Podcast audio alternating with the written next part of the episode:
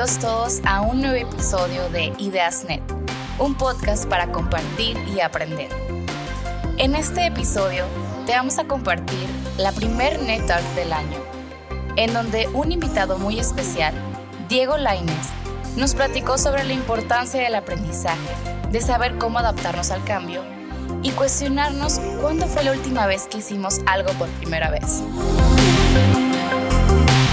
Conoceremos y aprenderemos las principales tendencias del futuro del trabajo, su impacto en nosotros y en las organizaciones. Diego nos presentará también casos de éxitos y ejemplos reales de lo que están haciendo actualmente las personas y las organizaciones para sobresalir en un mundo lleno de tecnología y cambios. Es súper importante que podamos cambiar nuestro mindset en un constante aprendizaje. Si no, nos vamos a quedar atrás. Te invito a que te quedes con nosotros y escuchemos de este gran maestro.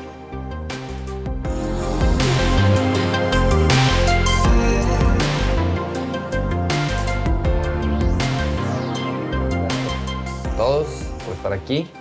Eh, está padre, me, me encanta el foro así chiquito porque normalmente, por lo menos las últimas ocasiones que me ha tocado esta plática son foros más grandes y, y también ahí se siente uno muy solo ahí arriba. Y aquí está padre, se siente más cerquita, ¿no? Me siento así como en las obras de teatro que, que el actor estaba, en la, estaba sentado al lado, ¿no? De que, ¡hey! Sale de ahí. Bueno, sí me sentí ahorita. Sí, sí, no sé si ven, porque prácticamente, sí, sí ven. Bueno, prácticamente todo lo que voy a ir hablando, voy a ir tratando de, de que, pues sí, apoyarme en, en- en ciertas diapositivas información. Y bueno, pues muchas gracias por estar aquí. Eh, esta plática que ha ido madurando con el tiempo eh, me, me ha, me ha ayudado a mí también a mantenerme vigente en este tema del aprendizaje. Junto con el podcast, definitivamente, ha sido una fuente de incontable información que a veces ni siquiera me alcanza a veces la cabeza para, para ponerla, lo cual es algo padre, de eso se trataba. Es así como que este, un happy problem, ¿no? Entonces, eh, me gusta empezar la plática. Ahorita dice Samuel que vamos a aprender a aprender, no, no, no, no, tanto. Vamos a ver por qué es importante, creo. Y, y- y me gusta empezar con una historia, platicándoles una historia de, que a mí me, me- me fue una conexión de puntos que dije, ay, esta, esta historia creo que puede reflejar un poco lo que, el cómo me siento y lo que espero que ustedes, si nos va bien, se sientan después de esta plática, ¿no? Es una historia de Twitter. ¿Quién de aquí utiliza Twitter? ¿Sí? Sí, todo el día. Bueno, yo no uso Twitter. Yo tuve mi cuenta de Twitter durante un tiempo y la usé súper mal, como utilizo varias de mis redes sociales mal, malamente. ¿sí? Este, nunca, nunca le he entendido bien a Twitter, pero, lo que, pero sí sé más o menos qué pasa en Twitter, ¿no? Y por, por muchas de las personas a las que sigo en otras redes, principalmente desde los podcasts y en LinkedIn, sé que Twitter es la hate social media, ¿no? O sea, es la de la del hate, de la de se ha transformado en esa en ese, en esa social media de, mucho se tira mucho mucha guerra, ¿no? Y, y lo digo porque esta fue una, una guerra de Twitter, una guerra de tuitazos, o cómo se llama eso, ¿sí? ¿Sí le llaman así? Pero buena onda. Este sí, esta que les voy a platicar no, no fue tan, tan mala. Eh, y- y cuando yo me enteré de esta historia, me, me llamó mucho la atención porque creo que trae un mensaje que no todo el mundo captó cuando esto sucedió. Es que en 2017 hubo una crisis fuerte, fuerte, fuerte en Australia, no tan fuerte como la de ahorita. Esa fue un- este- esta fue una crisis de energía, ¿sí? O sea, hubo una crisis energética y hubo muchos apagones en una parte de Australia. Y entonces, este, esto, esto empieza a pasar en Twitter, ¿no? Este cuate que se, que, que se llama Lyndon, que es el jefe de la parte de baterías de Tesla. ¿Todo el mundo sabe qué es Tesla? Sí, bueno. Pues Tesla es una de las compañías de Elon Musk, ¿no? Y que tiene distintas divisiones. Una de ellas es la de, la de battery, ¿no? Da todo el tema de energía renovable, etc. Entonces, Lyndon pone un tweet donde dice, hey, nosotros podemos resolver el tema de desabasto de energía en el sur de Australia en 100 días, si nos dan chances de cuenta, ¿no? Entonces sale esta noticia y Mike Cannon Brooks, que no necesariamente o muy probablemente nadie sabe quién es, este, o si alguien sabe, pues este, te- tendría que a lo mejor ser este, por una casualidad, ¿no? De, de que en este foro supieran, pero Mike Cannon Brooks es un multimillonario australiano, joven, realmente relativamente joven, eh, que es, es el CEO y fundador de una empresa de desarrollo de software, ¿sí? que se llama Atlassian. ¿sí? ¿Sí? Atlassian a lo mejor le suena. Bueno, Atlassian, que son los creadores de Trello, a lo mejor ya les va sonando, que es una de las apps de Project Management y de muchas otras apps. Y, y bueno, para este entonces este cuate pues ya era quien es, ¿no? Mike Cannon Brooks, pues, en Australia, así como en su casa sí lo conocen, ¿no? Ahí sí. Y, y ¿qué sucede? Que Mike Cannon Brooks pone, holy shit, ¿no? Ahí de que, neta, dice, ¿qué tan serios son acerca de esta apuesta? Dice, si yo puedo ayudar aquí en Australia con el tema de la lana, el fondeo y los politics, ¿me pueden garantizar los 100 mil millones, no sé qué significa esto, ¿verdad? 100, bueno, una locura me imagino, en 100 días, y, y taguea, ahí empezó el war, el, el, el, el, interesante war porque taguea a su compadre Elon Musk, ¿verdad? A Lyndon ni siquiera lo tenía porque no lo pudo ni poner, no lo pudo ni tallar, ¿verdad? O sea, así de que Lyndon y Elon Musk, ¿qué tan serios son acerca de esto, no? Y entonces, lo que, lo que sucede a estos se pone muy interesante porque Elon Musk, todos saben quién es Elon Musk, ¿verdad? Todo bueno, todo el mundo sabe quién es Elon Musk. Dice, mira, mi estimado eh, Mike, nosotros pondríamos el sistema y lo dejaríamos instalado y jalando en 100 días después de la firma de contrato o te lo dejo gratis. That's serious enough for you? Yo siempre digo que hay que saber con quién se mete uno. También no hay que andar hociconeando a lo güey. O sea, yo siento que eso fue lo que le pasó a este güey. ¿verdad? Y, Ay. O sea, y entonces esto se vuelve una locura en Twitter y se vuelve noticia internacional y empiezan a suceder una serie de cosas alrededor. Y esto fue lo que se hizo noticia, ¿no? O sea, porque Mike Cannon Brooks contesta de que legend, que legend mate, este, dame siete días, aparte, este güey se mueve en otra velocidad. Dame siete días para ver el tema de los politics y el funding. Y esto es lo que me encanta. Direct message me, así que mándame un mensajito con la cotización. o sea, sí, güey, un inbox, ¿no? Con una cotización. Pues bueno, eh, pues a esos niveles así se han de mover estos cuates, ¿no? Este, entonces, esto, lo que sucedió bueno, todo esto se volvió muy interesante. Sí terminó trabajando Tesla en el programa en, como parte del pro, de la solución para el tema de Australia. No sucedió en 100 días, no sucedió en 7 días tampoco esto, pero bueno, avanzó, ¿no? Entonces, esta historia se vuelve muy famosa, pero hay una historia detrás también de esto que poca gente sabe. Que Mike Cannon Brooks no sabía un pingo del tema de batteries, güey. O sea, no sabía ni madres, ¿no? El tema de baterías. Doble razón para no andar hociconeando, ¿verdad? Pero bueno, ¿Qué sucedió? Que al día siguiente o las, los, los días siguientes después de esto tenía a la prensa internacional, a la academia, a la gente en Australia, horas pues, órale, güey, ¿cómo le vamos a hacer? ¿Verdad? Tú que eres el bueno en este tema, ¿cómo le vamos a hacer? ¿no? Entonces Mike Cannon Brooks tenía dos opciones, ¿no? O sea, tenía que decir, bueno, a ver, a ver, pues yo no, no soy el bueno en esto, este, o psiconeé, vamos a decirlo así, o hacer lo otro que hizo, que fue, literal, se tomó prácticamente un sabático como CEO y se puso a aprenderle este tema. Al, día de hoy es un, es un vocero internacional del tema de, de, la energía renovable y cómo utilizarla a favor de la humanidad en un lapso de tres años. ¿no? Pero bueno, le, o sea, se tomó, tuvo que tomarse, o decidió, no tuvo que tomarse el tiempo de aprenderle un tema que no le sabía y que, órale, güey, le voy a aprender y hoy es renombrado speaker del tema, ¿no? Entonces, esa historia, esa es la que no se conoció tanto. Yo, la, yo, yo, fui a dar con esta historia al revés. Yo me enteré de que tuve que hacer esto porque yo sigo mucho a, uno a un chavo de Atalashan que, que habla muchísimo del trabajo remoto y working with teams. Y él publica esta historia del tema de, de que, pues, eh, admirando a su CEO, la decisión que había tomado de ponerse las pilas, ¿no?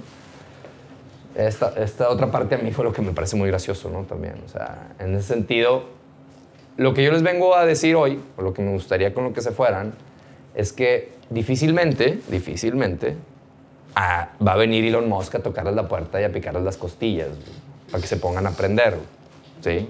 Difícilmente. Si a alguien le pasa eso, me dice, güey, y le ponemos una estatua o vemos cómo, qué le hacemos, güey, ¿sí? O le mandan un direct message así con, hey, Elon, my, my, my mate, o, se vuelve mediáticamente una locura para ti que no te queda de otra, ¿no? Porque pareciera, pareciera que estamos esperando que eso nos pase para ponernos las pilas en temas de aprendizaje, de lo que sea, güey. ¿Sí? y estamos esperando que nos pase esa epifanía o esa presión externa para movernos hacia el aprendizaje, ¿no? como le pasó a Mike Cannon. Entonces mi esperanza es, la esperanza de esta plática de hora y cuarto, hora y media, es que todo lo que vean hoy, o todo lo que yo les platique hoy, les, les, les mueva hacia querer aprender constantemente y se vuelvan ese self-driven learner que todo mundo creo que debemos de ser en este mundo, como dijo Samuel, si queremos disrumpir a la disrupción. ¿no? Ahorita que está tan de moda esa, esa frasecita de está la disruption a todo lo que da, bueno, pues cómo le ganamos a esa disrupción, ¿no? Entonces, esa es la intención de esta plática. Y, pues si hasta los millonarios, más millonarios del mundo, y vaya que Elon Musk también, si te investigas tantito, son gente que todo el tiempo está aprendiendo y desaprendiendo, pues ¿por qué no habríamos de hacerlo los demás aspirando a, ser esos lifelong learners, ¿no? Entonces, bueno. Ahí está. Ok. Me gusta empezar. Esto, esta conferencia la doy mucho en audiencias corporativas, ¿no? O sea, me tocó darla en Inc., este, y creo que este es otro foro también donde a lo mejor unas de las cosas que, que voy a decir las han escuchado, pero se sorprenderían la cantidad de veces que lo do, doy esta plática en empresas, en corporativos, aquí en Monterrey, en, en México, ¿no? en, en DF. Y realmente el desconocimiento de algunos de los temas que están impactando a cómo trabajamos hoy. Y trabajamos y vivimos, pero vamos a enfocarnos en el futuro del trabajo. Me gusta poner eso como el baseline de lo que vamos a hablar en el resto de la presentación. Entonces, hay algunas tendencias muy interesantes acerca del futuro del trabajo. Quiero mencionar algunas casi por encimita para poner el, el, el marco de referencia ¿no? de, de, por qué es importante el aprendizaje. ¿Han escuchado aquí de Industria 4.0? La revolución 4.0, todo ese rollo. Bueno, se sorprenderían de la cantidad de gente que cuando voy a las empresas pregunto esto y... ¿Quién de aquí sabe, por ejemplo, ha escuchado hablar del Cluster 4.0? O, del, o de la iniciativa 4.0, Nuevo León 4.0. ¿sí? O sea, y hago esta pregunta porque aunque sabemos y escuchamos y 4.0, inteligencia artificial, o sea, aquí está, fíjate, aquí en Monterrey está el clúster más importante de todo México, probablemente América Latina, y no sabemos de eso. ¿sí? O sea, a, a ese nivel de desconocimiento a veces andamos, pero esto va, cuando digo va, es porque ya está sucediendo, va a cambiar la forma en cómo trabajamos y qué trabajos hacemos, ¿no? O sea, la inteligencia artificial, el quantum computing. Hablando de Elon Musk, no sé si vieron que el año pasado, a finales del año pasado, sacó lo de Neuralink. ¿Han visto hablar de eso? O sea, Neuralink ya es literal un, un chip implantado en tu cerebro para que pueda funcionar como un hardware y un, una unidad de, de, de, almacenamiento. ¿Sí? Entonces, ¿qué significa eso? O sea, ¿qué, qué, estás, qué, ¿qué nos está diciendo lo que va a suceder con, cuando entre el 5G el próximo año? ¿Alguien aquí se compró el iPhone 11? ¿No? Qué bueno, porque leí que es un iPhone to, to skip.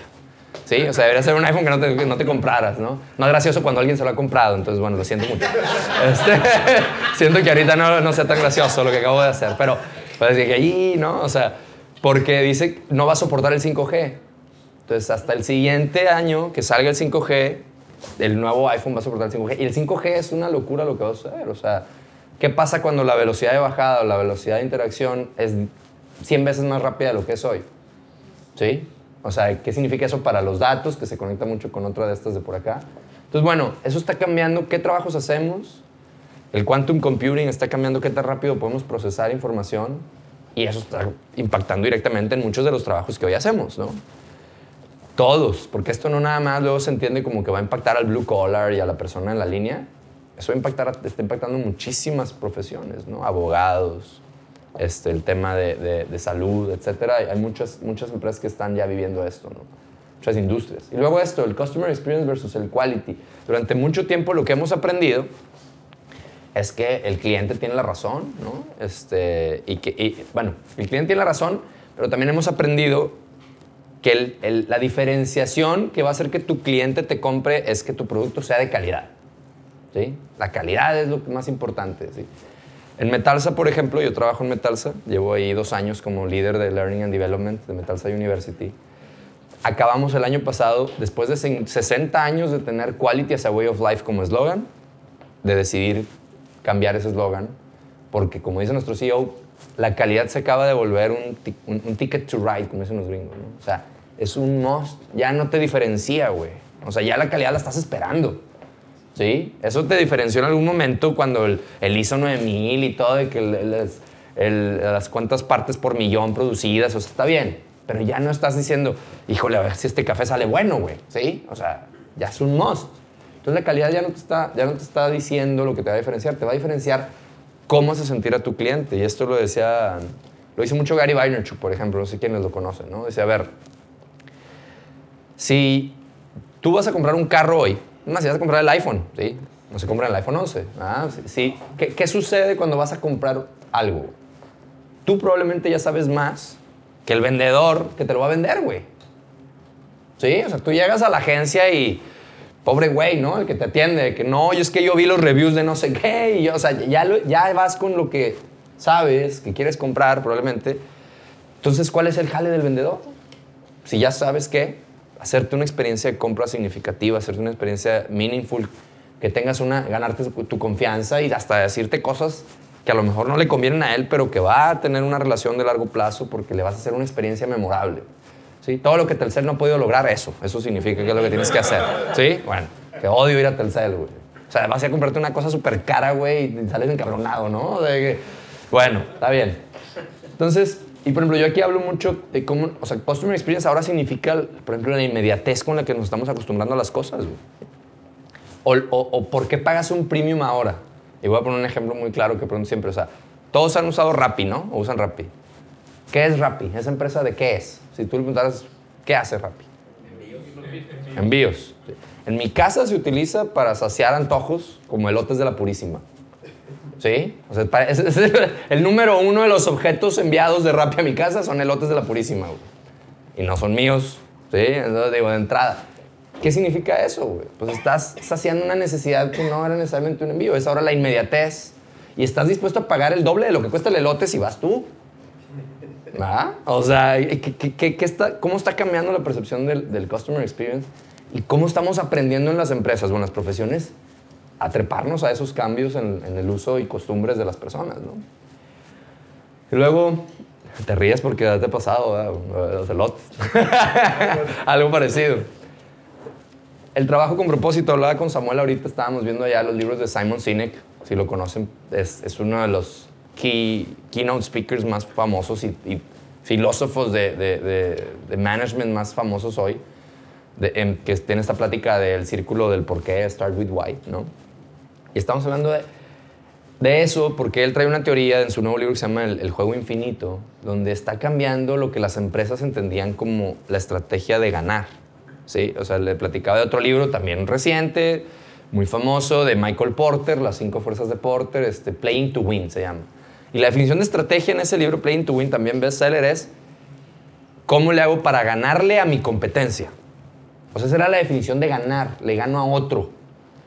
Ahorita estamos viendo con todo el movimiento de capitalismo consciente, por ejemplo, o sea, que hace, digo, recientemente fue uno de los simposios más grandes aquí en Monterrey, cómo está cambiando también hacia movernos a, a ver, yo, yo gano si me acerco a mi propósito, no si me como todo el pastel o si le quito el pastel al otro, güey. ¿sí? Y no nada más están las empresas viendo cómo eso está sucediendo.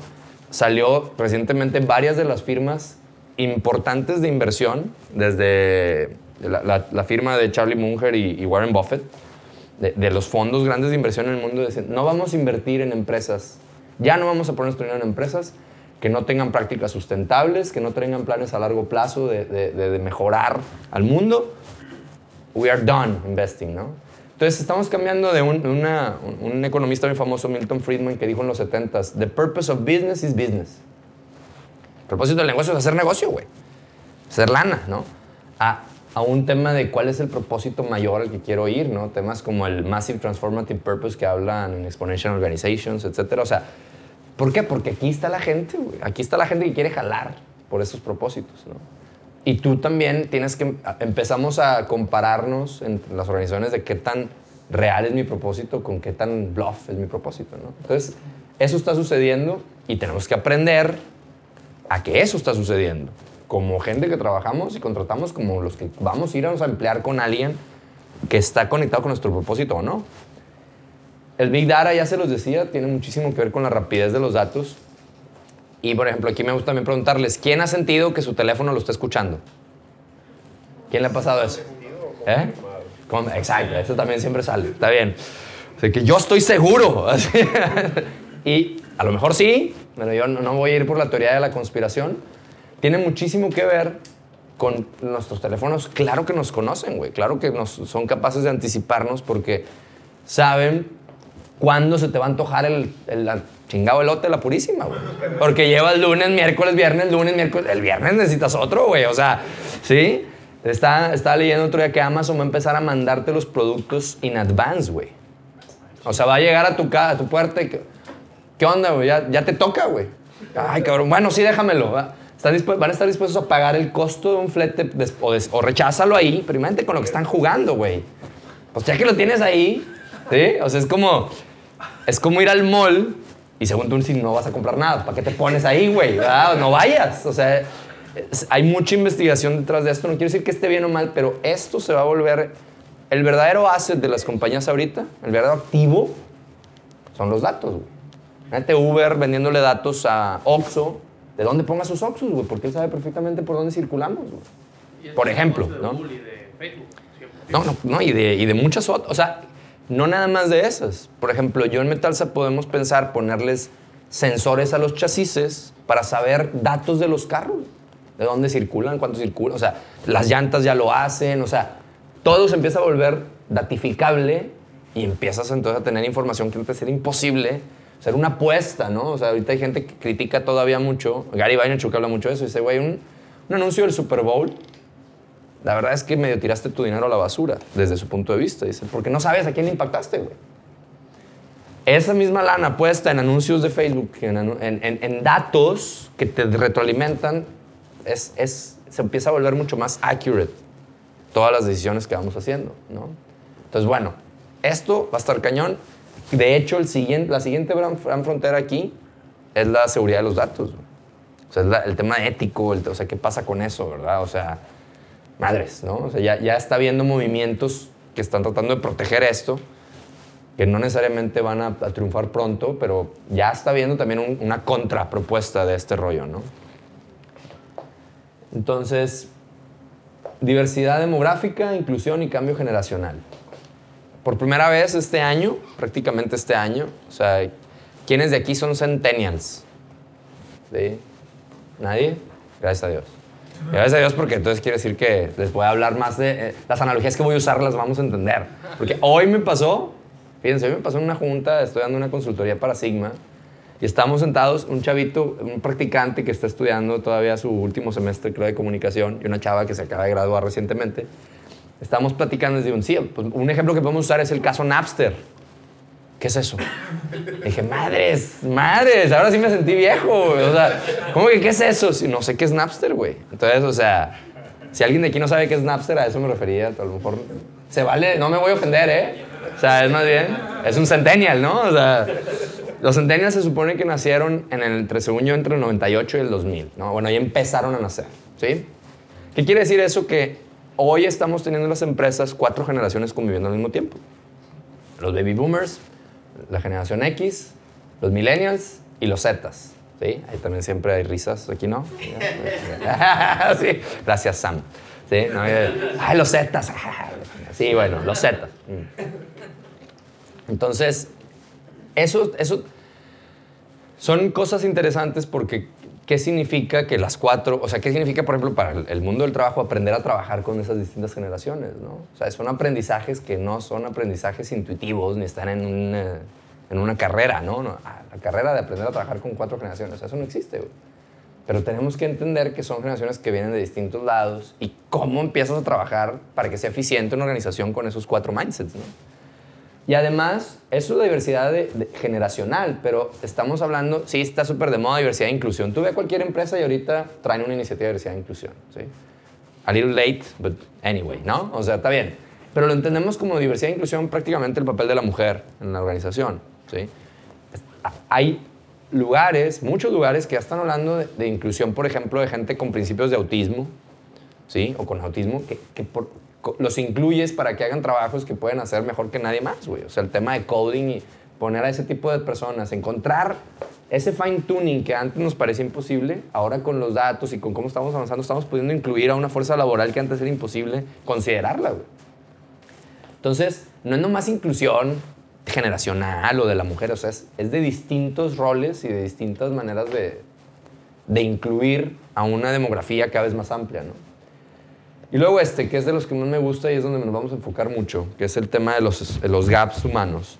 O sea, durante muchos años, muchos, muchos años, el desarrollo de skills técnicos ha sido el, el core de las áreas, por ejemplo, como la que yo este, lidero ahora, que es un área global de, de learning o de capacitación. Porque necesitábamos skills técnicos para operar las máquinas y para operar los procesos y para, para operar los negocios, ¿no? Las otras tendencias nos están llevando a que te vas a liberar de la gran mayoría de los trabajos técnicos. ¿Sí? O sea, eso va a suceder. Dice, dice un, un autor que, que también lo, lo pueden entrevistar para el podcast y hablamos de eso también, que se llama Jacob Morgan, que también estudia mucho el futuro del trabajo, que dice es que las, las fábricas están hechas o se hicieron para que las operaran robots, nomás que la tecnología no estaba ahí, entonces lo pusimos a los humanos a hacerlo, güey. Pero realmente están concebidas para hacer trabajo automático. ¿verdad? Entonces, tenemos un gran gap. Ahora que eso está sucediendo, traemos un gap de un déficit del desarrollo de las habilidades humanas, las que realmente lo que te va a dar la diferencia en el futuro cercano, el edge, como le llaman, es lo que te hace más humano, porque es lo más difícil de copiar por una máquina o un algoritmo. Y desgraciadamente le hemos dejado de poner atención de hace unos años, pues, desde hace mucho tiempo para acá, se nos olvidó que eso teníamos que desarrollarlo más, para ser cada vez más empáticos, cada vez más humildes, cada vez más compasivos, cada vez más colaboradores. O sea, esa parte eran las llamadas soft skills, ¿no? Y hasta era medio desdeñable ese título. Pero bueno, es el hard skill, güey. Ah, trae broncas en sus soft skills. Soft skills. O sea, esas son las buenas, güey. En un ambiente, en cualquier ambiente de, de thriving y de, y de laboral que realmente se precie de hacer una diferencia, las, las habilidades que hacen la diferencia en las empresas, en los líderes, son las más humanas. Sí. No las de poder ver una situación con humildad, con, con big picture eh, lenses. Entonces traemos un gap importante ahí que tenemos que ponernos a aprender y rápido, si queremos realmente ganar en esa diferenciación contra el tema de, de lo que puede hacer un algoritmo, ¿no? Luego traemos el tema de trabajo contingente y remoto. ¿Quién de aquí ha ido a uno de los WeWorks de aquí de la ciudad? Recientemente, a las 4 de la tarde, güey. Así, güey. O sea, ¿y cuán- cuántos, cuántos tenemos ya en Monterrey? ¿Cinco seis? En los últimos, creo que lleva dos años WeWork aquí, creo que ya va para el quinto WeWork. O sea, creo que abren uno este año, ¿no? Entonces, o sea, eso es una, nomás por dar un ejemplo muy eh, cercano a todo el mundo de, pues la raza está trabajando ahí, güey. Muchos Sí. Muchas empresas inclusive se van para allá empezaron a decir que trabajan en cualquier tipo. Nosotros, esta semana, con todos los nervios y con toda la buena intención y que creemos que va a funcionar, lanzamos el programa remoto en Metalsa, donde va a haber gente que puede aplicar y no tiene que ir a la oficina anymore, güey. Y hay otros que van a ir tres días, no van y dos días sí. O sea, es un leap of, es un leap of faith para nosotros, pero es algo probadísimo desde hace muchos años por muchas empresas. ¿Sí? Y, y voy a estar mencionando esto porque, ojo, les dije del futuro del trabajo, ¿verdad? Bueno, si me leen, ahí van a ir viendo hacia dónde voy. Si sí, sí ven entre líneas, ¿no? O sea, y estamos teniendo un gig economy altísimo, o sea, el gig economy que es el, el mundo de los freelancers, ¿no? Y el mundo de la gente que, por ejemplo, tiene un trabajo fijo y aparte tiene, un o sea, tiene su side business y tú ves perfiles de LinkedIn con seis trabajos al mismo tiempo, que es cabrón, este güey, ¿qué onda? verdad? O sea, ¿cómo le hace? verdad? Pero, pero sí está sucediendo, o sea, no es, ay, güey, dos, tres personitas por ahí, ¿no? O sea, está sucediendo as we speak. Y entonces, por ejemplo, nosotros en las empresas tenemos que empezar a pensar qué significa trabajar con freelancers que vienen a hacer un trabajo, pero no son míos, pero tengo una responsabilidad moral y además quieren prestaciones, porque ahora si van a ser freelancer toda la vida, pues ahora necesitan un esquema distinto que no tenemos las empresas para dar, güey. No, no, no lo hemos pensado. Ni ellos tampoco, estamos como aprendiendo a trabajar así. Está bien interesante. Vamos a vivir mucho más, güey próximamente. O sea, ya, ya estamos empezando a ver una. Ya, se vio, ¿no? O sea, en los últimos años. El life expectancy, ¿por qué te jubilabas a los 30 años? güey?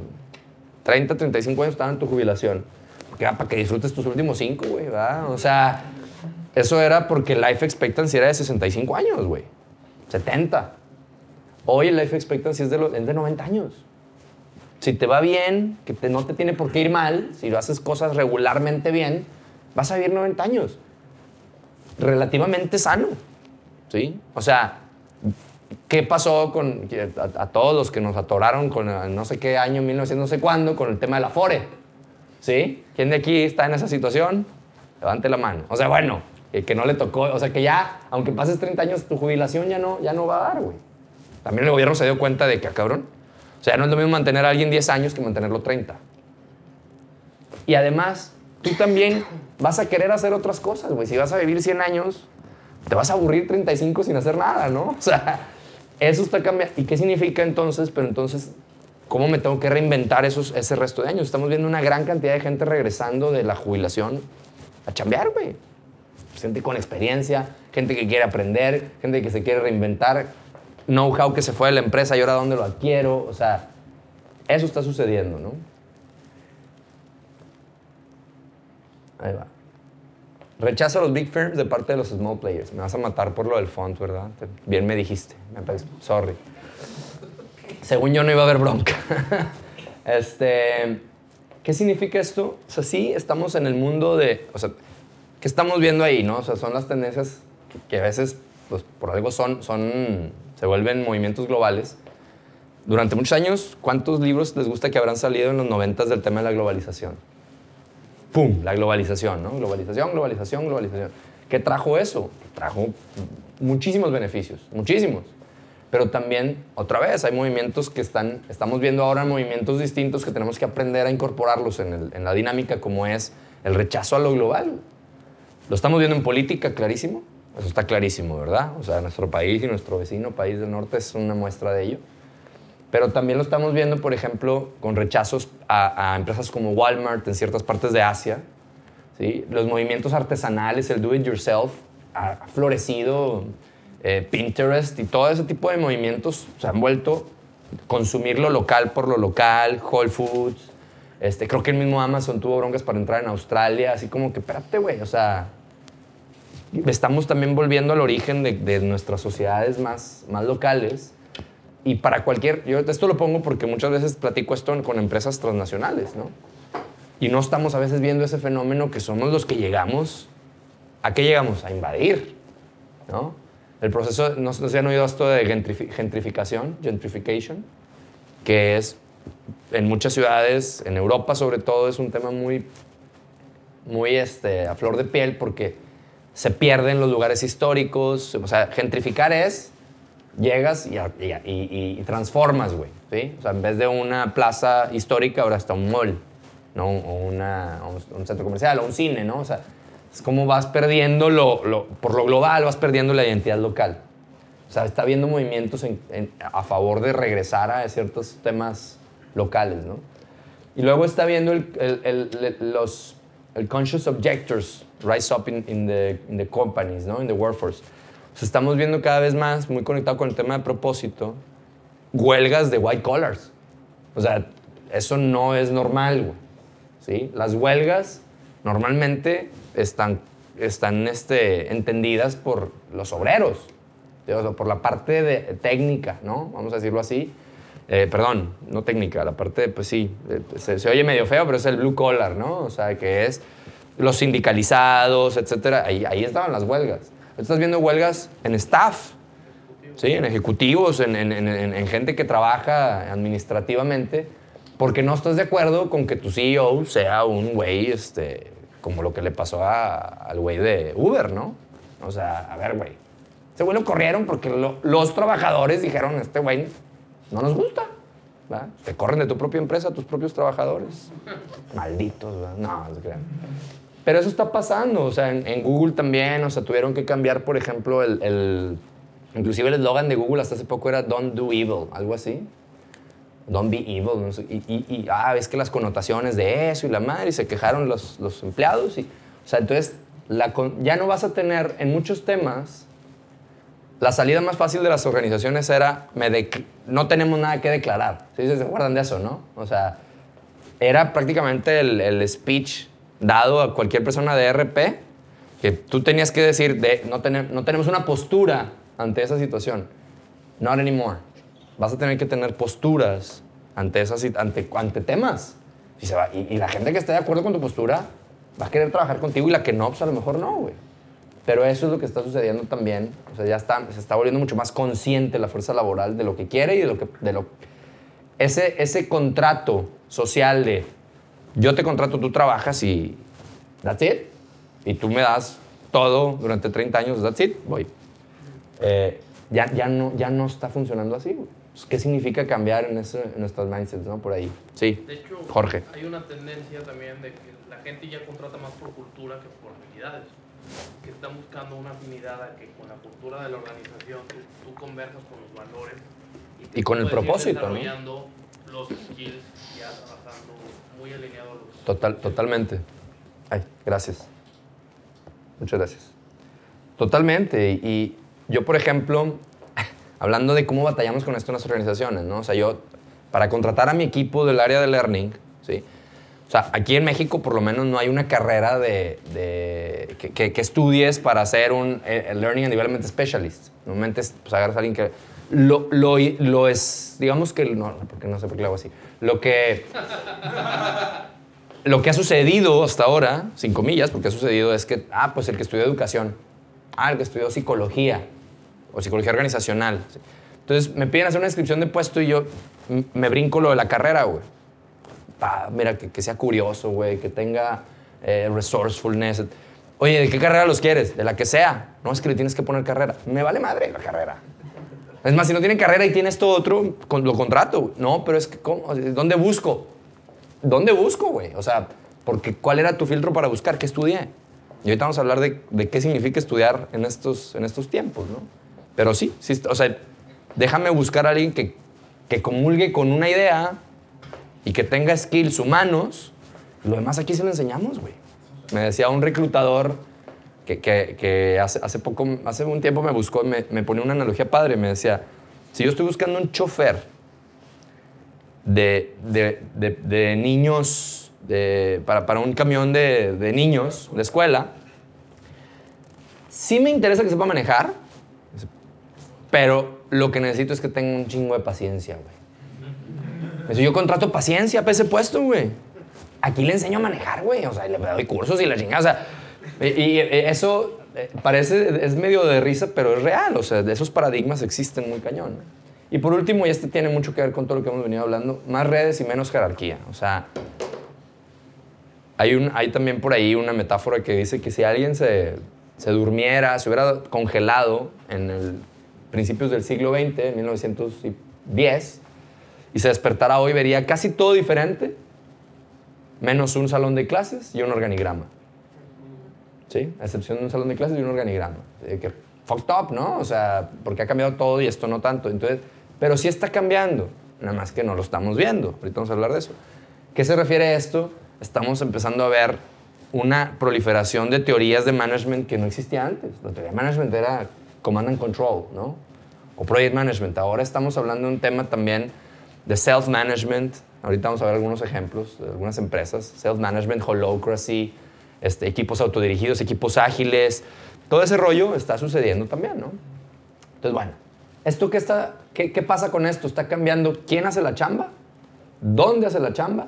Y sobre todo, ¿qué tipo de chamba hace? Eso se va a exponenciar, se está exponenciando o ya se exponenció. Las tres conjugaciones funcionan de manera intrépida, ¿no?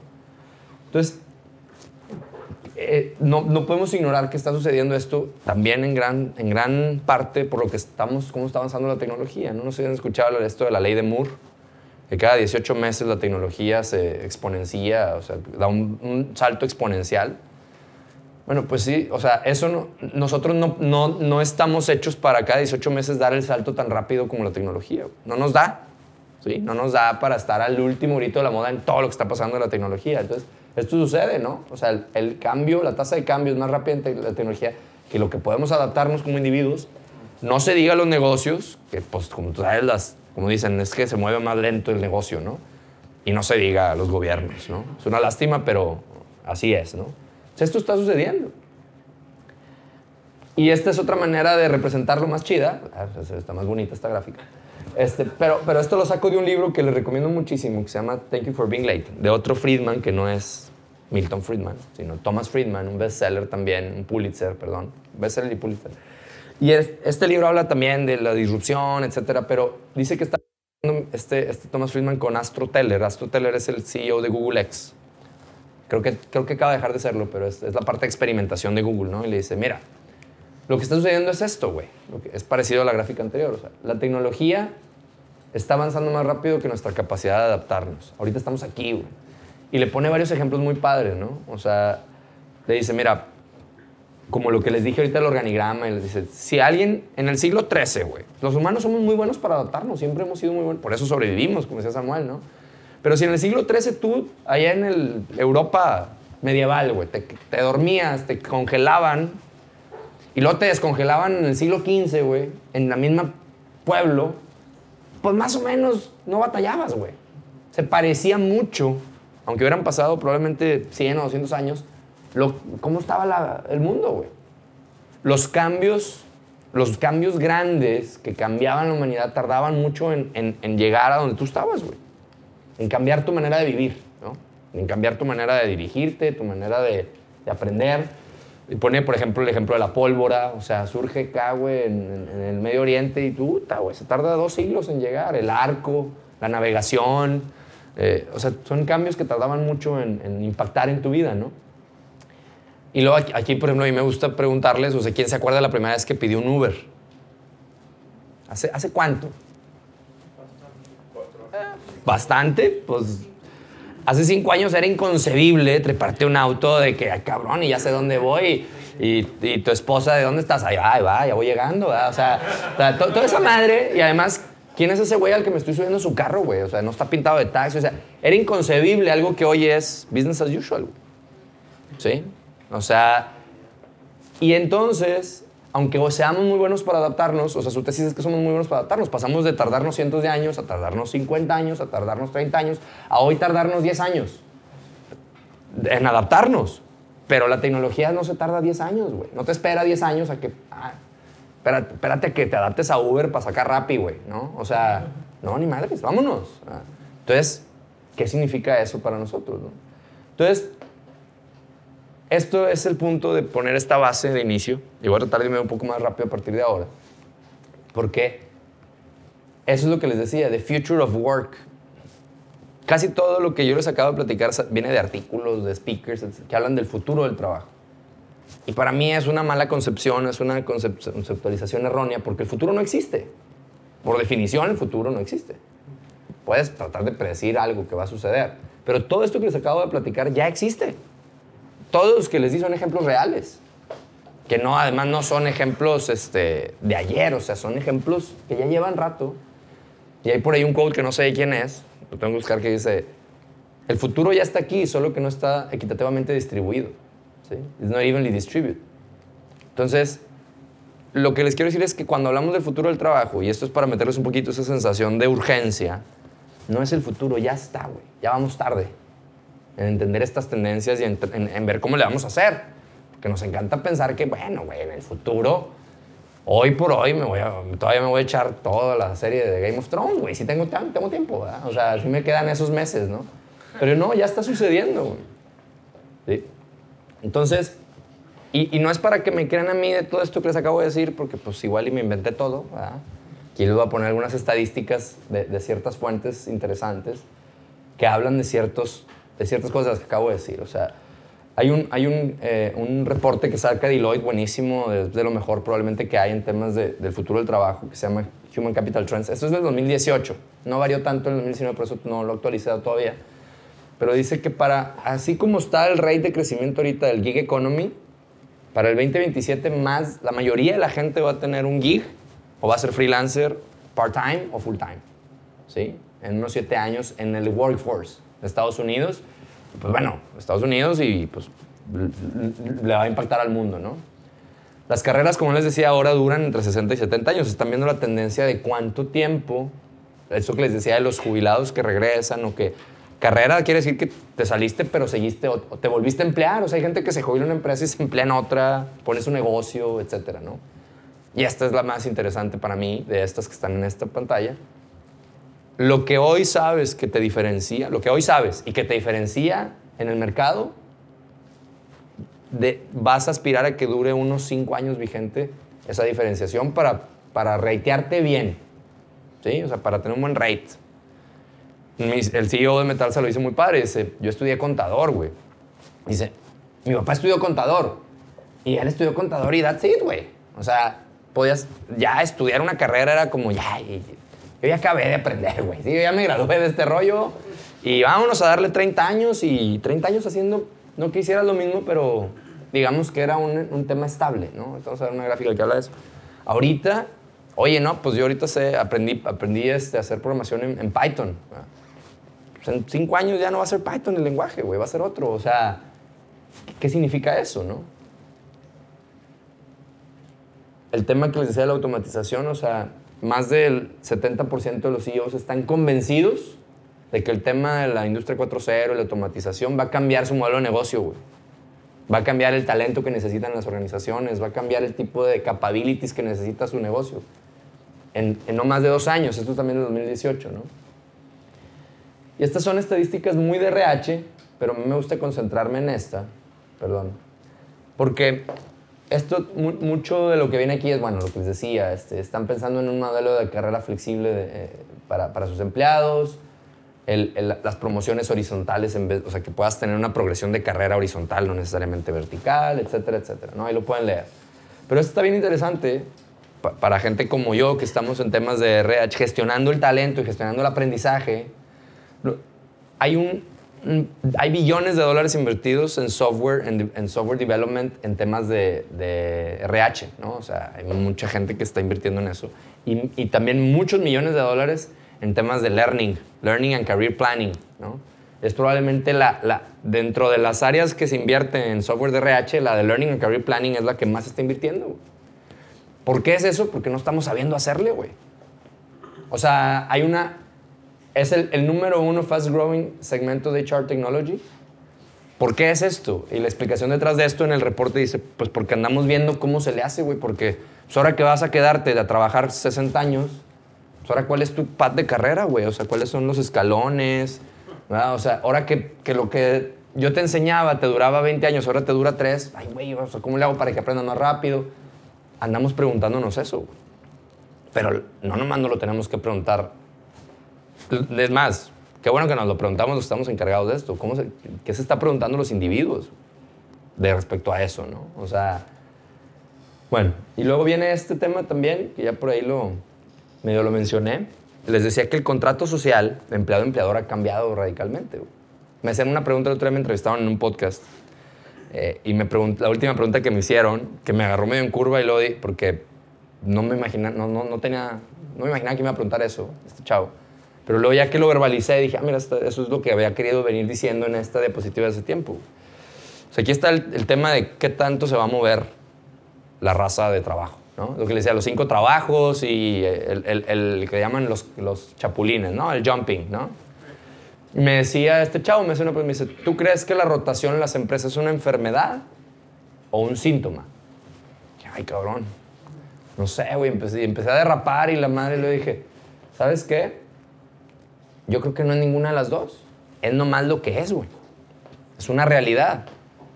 No, no, no es, o sea, no, no sé cuánto deberíamos de desperdiciar en curarla. Porque pues no es como que es una enfermedad. It's gonna, it is what it is, güey.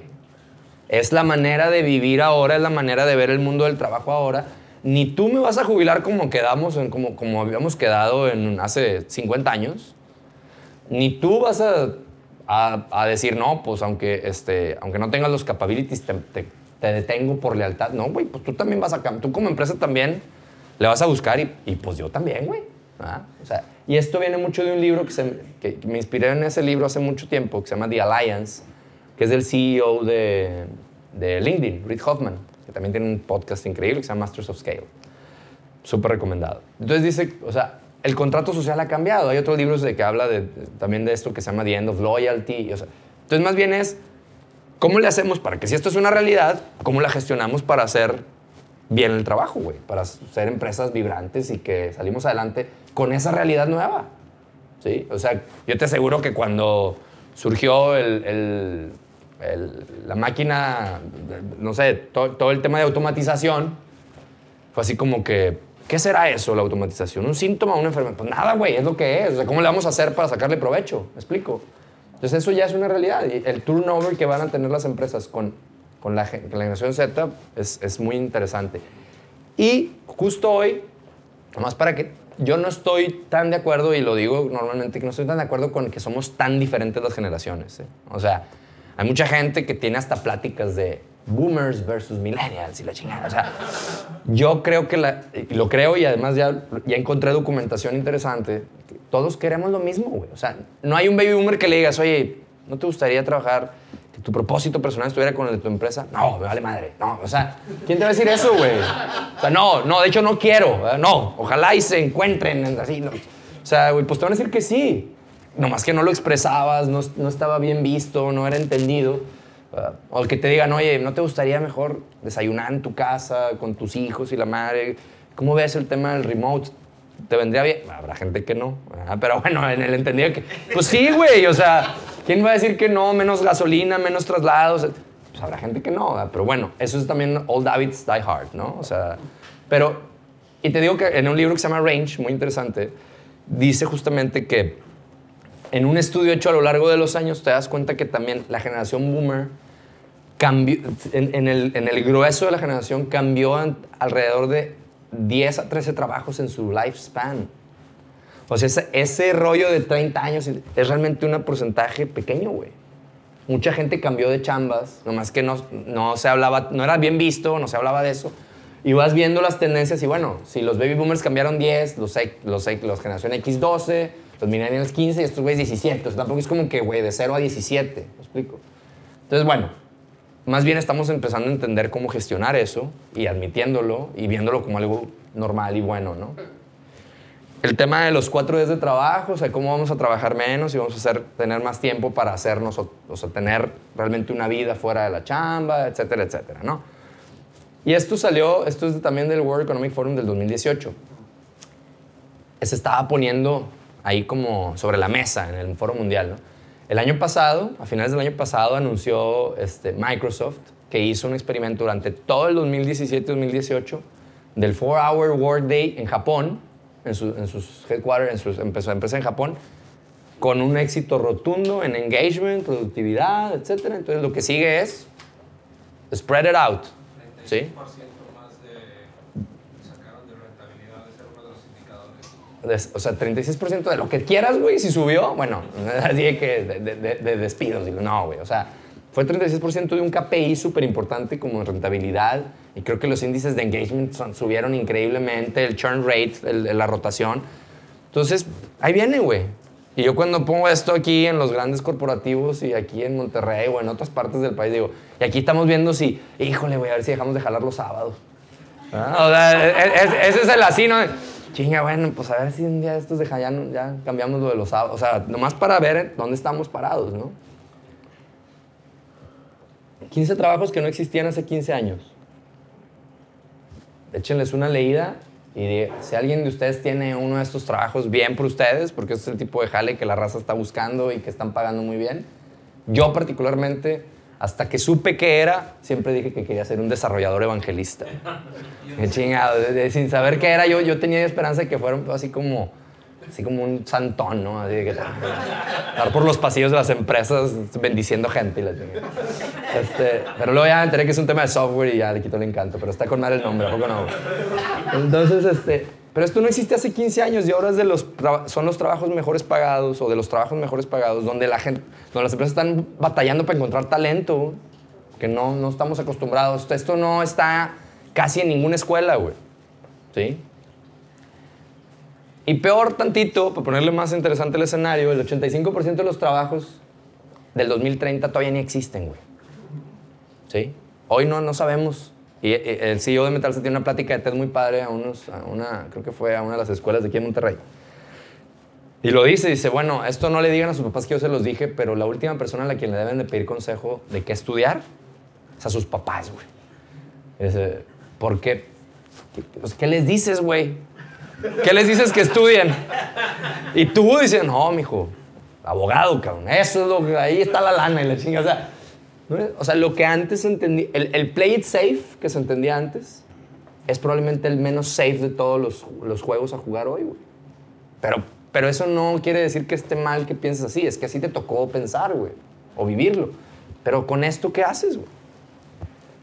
Entonces yo digo, esta analogía o esta metáfora me gusta para, para que todo lo que les acabo de decir lo pongamos como en contexto de dónde estamos hoy aquí en Monterrey, ¿sí? Aquí en México. ¿A quién de los que estamos aquí en esta sala le tocó? Bueno, acaban de pasar los Óscares, ¿no? Bueno, pero ¿a quién le tocó en su juventud o infancia el domingo de los Óscares estar parado frente a la televisión y todas las películas nominadas al Óscar? Ni una pinche película había llegado a la cartelera regiomontana.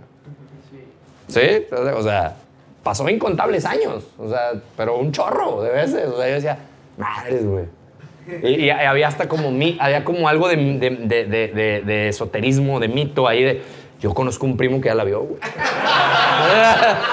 Sí, güey, se fue a ver, se fue a ver la McAllen. Ay, cabrón, la chica. O sea, que, güey, no sabías ni una de las movies, güey. Estaban todas nominadas al Oscar, ya estabas tú como, güey, pues no, pues chido, güey, ¿verdad? O sea, ¿quién es ese güey? ¿Quién- ¿Qué película es?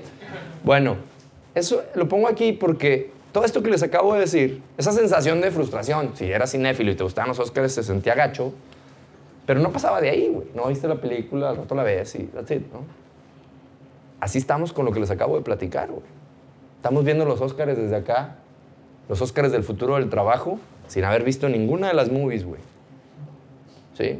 Y eso, el no haber visto las movies de lo que les acabo de platicar, sí, va a ten- sí tiene otros tipos de repercusiones, sí nos debería de dar mucho más temor y mucho más ansiedad de, güey, varias personas me dicen, tú lo que hablas está pasando ahí en Silicon Valley, güey. Y, y me lo dicen como, relájate. Y es Güey, es al revés. Qué cabrón que nomás está pasando allá, güey. O sea, ¿por qué no está pasando aquí? O sea, no, no me da tranquilidad el hecho de que no esté pasando aquí, ¿no? Así como, coronavirus está pasando allá. Bueno, eso sí, güey, ¿verdad? No llegue. Pero es, todo esto que sí está pasando aquí, todo esto que sí está pasando aquí, güey, o sea, ¿por qué no, allá, ¿por qué no está pasando aquí? Y a veces me siento así, güey, como los Óscares. Y, y, y entonces, eso hace que me despierte así en las noches, güey. O sea, este güey soy yo. Y me aparezco varias veces en esta presentación así, güey, porque desde que me, clavé mucho más en este tema, ya llevo unos años entendiendo, tratando de entender el tema del aprendizaje, no tengo las respuestas y me da la lampareada, güey, así de madres, güey. Porque hasta ahorita no les he dicho ninguna buena noticia, ¿verdad? Creo. Casi ninguna. Bueno, de metal hasta que estamos en el tema de remote y ahí vamos, ¿no? Pero... Y, y digo, ¿qué chingado se hace con todo esto, güey? ¿Qué hacemos con toda esta información? Y, en esos cabildeos nocturnos, pues es un poco lo, que les vengo a platicar de qué creo, que es mi creencia, mi experiencia de lo que nos va a sacar adelante, es el, el mindset de aprendizaje. ¿Sí? O sea, no creo que haya una habilidad más importante hoy que el aprender a aprender. Y ahorita vamos a ver algunas estadísticas más de por qué creo esto. ¿no? Y Don't Kill the Messenger, otra vez, en el Deloitte Capital Human Trends de 2019, de, la- de los 10 trends que sacan entrevistas de CEOs y líderes mundiales, por primera vez en, en toda la historia del Human Capital Trends, Learning salió como la preocupación número uno de los líderes de negocio a nivel mundial, un 86% de votos, y solamente el 46% de la gente que contestó se siente semilista para atacar ese reto. O sea, no, no sabemos por dónde le vamos a entrar. Entonces, si esto es verdad y esto está sucediendo, es lo que les vengo platicando ya del tema del aprendizaje y la educación. O sea, antes, la, el tipo de, la cantidad de cambio que había en tu, en tu trabajo, en tu vida laboral, en tu vida profesional, era relativamente poco, güey. Relativamente poco, ¿sí? O sea, alguien estudiaba una maestría y era de que, güey, estudió una maestría, ¿no? O sea, ahorita al rato van a inventar algo que sigue después del doctorado, güey, porque ya, o sea, che, tienes doctorado, mm, está bien. o sea, o sea, sí, exacto, o sea, y, y era, era muy común, o sea, tú estudiabas algo, fíjense la diferencia crucial entre esto y esto. Te educabas, te graduabas de educarte y de aprender a los 23 años y a jalar, güey. ¿Sí? y a jalar hasta que te retirabas. Y ya te ibas aquí a tu, tu villa en Florida jugar golf y a vivir la buena vida con martinis y margaritas.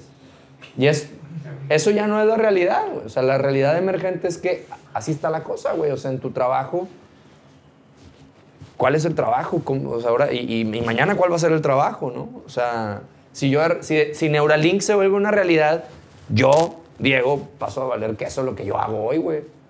¿Para qué me quieres a mí? Bueno, entonces, ¿qué voy a hacer? Nada. Ay, güey, no me había pensado eso, ya me estoy preocupando. ¡Vámonos! de la llegada! Pero, pero es eso, ¿no? Y entonces, el boom, güey, así exactamente. Entonces, la, la diferencia es que ya, ya no es educación, ya es aprendizaje, güey. Y es una, palabra, es una diferencia sutil entre las palabras, pero muy importante. Y sobre todo si voy a vivir a 90 años o más, pues no, o sea, no, no me voy a querer ir, ni voy a poder probablemente irme a vivir la buena vida a 30 años. Y no voy a lo mejor ni a querer, güey. O sea, voy a querer seguirme manteniendo al día para poder seguir aportando al, a- con el tema de propósito y todo. O sea, yo voy a querer tener una conexión siendo que estoy haciendo una diferencia, ¿no? Entonces, si eso es verdad y el cambio es tan rápido que lo que aprendemos, o sea, el, el conocimiento hoy es menos importante que la capacidad de, re- de reinventar el conocimiento y de aprender, ¿sí? O sea, la habilidad de ganar nuevo conocimiento va a ser más importante que el conocimiento en sí. Y eso se volvió, eso ya no, eso es este, un given desde que nació Wikipedia, güey. O sea, eso ya, ¿para qué quieres tenerlo todo aquí, güey? Si está ahí, ahí, es cómo lo vas a utilizar y cómo lo vas a adquirir y sacar y adquirir y sacar, ¿no? Entonces, preparémonos para esa vida de lifelong learning, in real time. Y si lo quieres ver más por el lado mercantilista del asunto, ya lo vimos ahí con el Don't Kill the Messenger. The Learning Curve se va a volver The Earning Curve. Ahí va a estar la lana, güey. En, en- en cómo me vuelvo uno de esos 15 trabajos y luego los otros 15 que salgan dentro de 5 años. ¿no? Y co- o sea, el tema, estaba ahora platicando con la gente de los bootcamps del TEC de Monterrey y no sepan lo que es un bootcamp o el concepto de bootcamp, ¿no? O sea, en temas de aprendizaje es, en un tiempo récord te transformo a otra profesión. Y normalmente, casi siempre son bootcamps de data science o de programación. Pero ya va a haber bootcamps seguramente de muchas otras cosas, ¿no? Y entonces te dicen, en seis meses, ni siquiera full time, part time, o sea, vienes tres días de la semana y los sábados y la madre, sales siendo un data science, scientist. Y cuesta 100 mil pesos. Y dices, ay, cabrón, oye, está muy caro. Pues sí, güey, pero sí. Y, y hay muchas empresas que en el caso del TEC de Monterrey dicen, ¿y sabes qué? Yo te consigo la chamba y de hecho le voy a cobrar esa lana al empleador. Te voy a- o sea, el empleador va a pagar por tu tuition, tú nomás vente, güey. Estúdiale. O sea, e- esos esquemas están sucediendo, güey. Porque no hay la fuerza laboral que las empresas necesitan. ¿Sí? Está bien interesante. Va a ser el Learning Curve, ahí va a estar la lana, güey. para los individuos y para los negocios. Y hablando de los negocios, por ejemplo, algunos casos interesantes que me gusta mencionar. Porque ojo, una cosa sí les puedo decir, no va a haber un CEO que diga que esto no es importante. Digo, o sea, digo, estaría muy cabrón. Es como lo que les decía hace rato de, no, a mí no me gusta el propósito. O sea, entonces, oye, ¿qué tan importante es? Todo, cualquier CEO va a decir que la gente es lo más importante. Cualquier CEO va a decir que aprender es bien importante. Pero no todos están haciendo cosas al respecto. Esos ejemplos que voy a poner son ejemplos que si los googlean tantito se van a dar cuenta de la cantidad de tiempo y lana que le están metiendo estas empresas a esto y cómo les ha dado resultados. AT&T ya está haciendo mucho, estuvo en una crisis a punto de, de desaparecer, ¿no? Vamos a decirlo así. Y el CEO, Randall Stephenson, salió hace como cuatro años, es de los casos más sonados y salió en periódicos y revistas, dijo, cualquier persona que trabaja en AT&T tiene que estar aprendiendo entre 5 y 10 horas todas las semanas on your own time. Aparte, güey, o sea, no es así como que, güey, pero no me mandaste a la capacitación. No, güey, tú le tienes que, incluido yo, si no, there's no place for you here. Y yo que voy a poner la lana, güey. Y voy a poner la visión, para allá va el negocio. Yo pongo la lana, pero tú le estudias, güey. Tú le entras y tú aprendes. Y, a- y aparte el jale, no es como que, no, bueno, pero quítame un objetivo. No, güey, órale, vamos a darle. Vamos a meter el learning en el flow of work, flow of life. Y eso hizo que AT&T, ahorita tú les, es más, es patrocinador de Masters of Scale, que es uno de los, de los podcasts más este, advanced, ¿no? Que hay.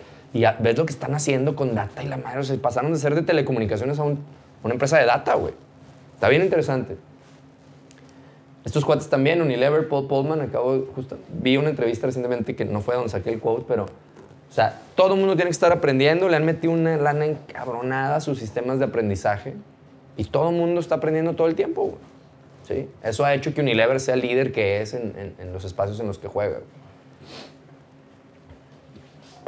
Este es buenísimo. Satya Nadella eh, revivió a Microsoft y lo estamos viviendo en las organizaciones. Quienes están en organizaciones o les toca trabajar con organizaciones se, va- se van a dar cuenta, o ya se dieron cuenta de lo que está pasando con Microsoft a través de, de la suite de Microsoft, de Microsoft Apps.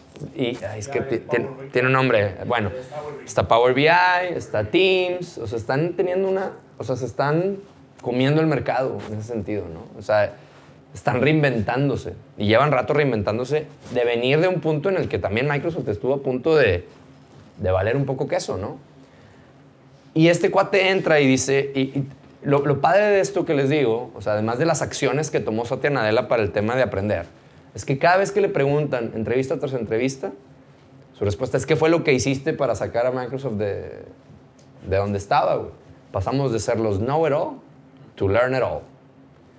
Sacó un libro el año antepasado que se llama Heat Refresh, muy bueno, por cierto. Y el, el- el capítulo más grueso de ese libro habla de la cultura de learning de la organización. O sea, pasamos de, güey, no sabemos nada y como no sabemos nada nos vamos a reinventar y vamos a aprender todo el tiempo. Esto ha hecho de Microsoft lo que es hoy, ¿no? Amazon, Amazon, eh, me gusta también por este ejemplo porque es más mercantilista, pero a mí vale, vale un poco queso, güey. Por lo que sea, mientras la gente esté aprendiendo y, y sea hacia, hacia el futuro. O sea, Jeff Bezos tiene un, tiene- Amazon tiene un programa de aprende todo lo que quieras, it's on me. Así que yo picho, güey. Entonces tú puedes aprender cocina, guitarra, bisutería, este, si quieren, o sea, de todo tipo, repujado.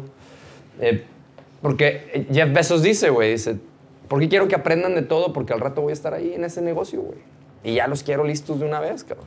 ¿Sí? O sea, ay, cabrón, parece este, de Orson Welles ese cuento, ¿verdad? Pero, pero te paga el tuition de lo que quieras, güey. De lo que quieras aprender. O sea, saben el poder que tiene el que esté la gente constantemente aprendiendo, ¿no? Y bueno, pongo otros ejemplos, me voy a brincar un poquito estos, estos son más como el tema de la realidad virtual. Todas las tiendas de Walmart en Estados Unidos, por ejemplo, están aplicando realidad virtual. Empezó con el tema del Black Friday, cómo lidiar con todo ese desmadre, y ahora lo usan para todo tipo de capacitación, ¿no? O sea, todas las, todas las tiendas de Walmart, ojo, todas las tiendas de Walmart tienen una sala donde tienen un VR set para capacitación de sus empleados. Hablando de la tecnología, o sea, le han metido lana, ¿no? Sus guantes se los recomiendo, es una app muy padre de curación de contenidos. Esto, ¿Qué es lo que dice el CEO de esta empresa? Y este ejercicio está padre. Dice, cuando te preguntan, tell me about your education. Ese es el speech que dice él. Tell me about your education. ¿Qué contestas? ¿Qué contestas cuando dicen, "Ah, platícame de tu educación? ¿Qué, qué estudiaste, no? Y dice, güey, si yo, por ejemplo, que me gradué en 2005, contesto eso, ¿qué, chingados dice eso de mí, güey? No dice nada. Dice, es como decir, dime acerca de tu salud. No, pues fíjate que corrí un maratón, güey, en el 2005, cabrón. Yo estaba fit de a madre, güey. O sea, ese güey. ¿Y, luego qué, güey? O sea, eso, eso fue hace 15 años, güey. Y no hemos podido medir, o sea, lo que dice, este, lo que está apostando, le, llama el locker de tu vida, o sea, decir, de tu vida de aprendizajes, ya no, o sea, no le digas lo que estudiaste hace 15 años, ¿qué sabes hoy? ¿Qué has aprendido hoy? ¿Sí? Y eso, lo más cercano a eso es un currículum, pero no te hace la, la justicia suficiente. Entonces, esta lo que hace es que registra todo lo que aprendes. Si hoy viniste a esta plática y la damos de alta en degree, tú ahí la puedes ver, y a lo que le están apostando es que a los empleadores van a voltear a ver esto y no tu currículum, güey. ¿Qué sabes? ¿Qué has aprendido? Ahí se registran podcasts, pláticas, cursos, todo. O sea, tú aquí registras todo a lo que vas. Entonces tu empleador dice, ah, cabrón, este güey, esto es lo que sabe, no lo que estudió. ¿Got it? Digo, para que vean, hablando de hacia dónde se está moviendo el tema de, de la importancia del aprendizaje, ¿no? New York Times y, y Accenture los pongo porque son de los, los que enarbolan más el tema de, de los bootcamps, por lo menos. O sea, han transformado gente que antes era clerk o que era asistente administrativo, que la tienen ahora co- codeando, la tienen haciendo análisis de datos. O sea, son buenos ejemplos de lo que les platicaba yo de la transformación de las profesiones, ¿no? Porque una cosa sí les digo, estos, estos cuates lo tienen claro, las empresas lo tienen claro. No lo vas a poder contratar todo, güey. It's not business wise. No se puede. Lo tienes que desarrollar, güey. O sea, yo eso es lo que, de las cosas que me despiertan las noches, ¿no? Así que, madre, güey, o sea, no lo puedes traer del mercado, ¿no? Tienes que desarrollarlo. Y, me gusta esta, esta, pongo estos ejemplos porque luego también, muchos de los ejemplos que les di ahorita son, pues, de los típicos que vemos en las noticias, ¿no? O sea, las grandes empresas de tecnología. Creemos que este mindset está en el tema de las startups y la tecnología. Aquí hay manufactureras de la industria del turismo, de la industria de, mm, la transportación, de la industria de la energía eléctrica. Estos güeyes, Morningstar son la empresa tomatera más grande del mundo en Estados Unidos y son los padres fundadores del self-management. Estos güeyes no hay jefes en esta empresa. Y son el productor y el, más rentable y grande del mundo en temas de producción de tomate. Aquí nació el self-management. Estos güeyes son, o sea, son automatización pero industrial, o sea, porque no quiero que, que luego se entienda como que, pues sí, güey, en Google, no, ni madres, güey, en todos lados. ¿verdad? Estos güeyes son completamente industriales, ¿no? Entonces, bueno. Entonces, yo creo que, dicho esto, aprender a aprender, lo de las human skills que les decía, la curiosidad, la capacidad de tener empatía, no tener un- una ortodoxia mental, se van a volver más y más importantes. Anyway, todavía no doy ninguna pista de cómo la vamos a hacer, ¿verdad? Porque me despierto así y decir, bueno, si todo esto es tan importante, si todo esto es tan claro y tan obvio, ¿verdad? ¿Por qué es tan difícil hacerlo, güey? ¿Por qué nos cuesta tanto trabajo empezar a movernos hacia ese mindset? Y hay varios factores que yo creo que son los principales, ¿no? O sea, los seres humanos tenemos una alta, alta, alta capacidad. Así como tenemos la capacidad de adaptarnos, somos buenos para racionalizar todo para no cambiar. ¿Sí? Porque el cambio, aunque sea bueno, no nos gusta, güey. Si no, pues nadie fumaría. O sea, o sea, venía el otro día las estadísticas de la gente que trata de dejar de fumar. Sé que el 80% fracasan y luego de los que sí lo logran, pasan por siete veces dejarlo, güey, hasta la octava, ¿no? O sea, y es, es un desmadre. Si nomás fuera, ay, güey, ya sabes que está mal, pues sería peladito, ¿no? O ya sabes lo que está bien. O sea, no es, un, no es el hecho de saber lo que está bien, es de nos cuesta mucho, somos buenos para racionalizar lo que hasta hoy nos ha funcionado y, y negar que ya no nos va a funcionar, güey. O sea, todo esto que les estoy diciendo ahorita, ustedes, el 80%, ah, o sea, vas a de aquí y decir, sí, bueno, güey, pero allá en Silicon Valley, ¿no? O sea, vas a decir, bueno, pero eso a mí no me aplica. O sea, nos va a pasar eso. Y, y yo pongo esta diapositiva porque es humano. O sea, a mí lo que, me- lo que trato de hacer, lo que estoy tratando de hacer ahorita es que muchas de las cosas que les estoy diciendo viven en el inconsciente. Esto vive en el inconsciente, no es una trampa de los sesgos cognitivos o del sesgo inconsciente. Cuando hacemos esto, lo que estoy tratando es de que se venga a la parte consciente de nuestros cerebros porque ya no hay cómo huirle al consciente, güey. Al inconsciente, pues dejas que te pase, ¿no? Esto es, lo que les digo aquí es que es humano que esto nos pase, pero no porque sea humano quiere decir que lo tenemos que aceptar, ¿no? Entonces, les quiero poner un ejemplo. Esto es un extracto de un, artículo de los muchos que hay, de, un, un- una parte, un eh, instituto que se llama Center of the Edge, bastante interesante. Eh, y habla de- del caso de Kodak. Probablemente todos han escuchado, o sea, típico pobres güeyes, ¿no? O sea, pinche Kodak y Blockbuster. y yo creo que lo han de haber quitado su currículum todo el mundo, ¿no? De que tú dejaste en donde en Blockbuster, madres, güey, no traes ese güey a estar salado y la chingada. o sea, Kodak, Blockbuster, eh, ¿qué te gusta? La, empresa, ¿contra qué comparan Airbnb? Contra las empresas hoteleras, o sea, son los típicos, ¿no? Pero no necesariamente todo el mundo sabe que Kodak tuvo la oportunidad, fueron los que descubrieron el tema de la fotografía digital, güey. Su área R&D fueron los primeros que dijeron, oye, güey, este pedo viene, vamos, vamos a hacer, etcétera. ¿Y qué pasó? O sea, si el liderazgo de la compañía está listo para racionalizar, va a decir, sí, está bueno, sí, pero eso no nos va a pasar a nosotros. O está bien, dale, dale ahí en tu tiempo libre, güey. ¿Sí? O sea, no vas a alcanzar a ver, porque es muy fácil creer que lo que te ha funcionado hasta hoy va a seguir funcionando. No tendría por qué no. O sea, pero, pero como están cambiando las cosas, al ritmo que están cambiando, esa verdad ya no es tan real, ¿no? O sea, tú sabes que antes tú lograbas una ventaja competitiva y te duraba 20 años, güey. 20 años de vacas gordas, güey. ¿Sí? Prácticamente ya nada más los medicamentos, y eso también está cambiando, van a seguir teniendo. O sea, porque tú una patente de medicamento, te, o sea, nada más tú la. Por eso lo de los genéricos, ¿no? O sea, de aquí a que te dejan hacer la genérica son 15, 20 años.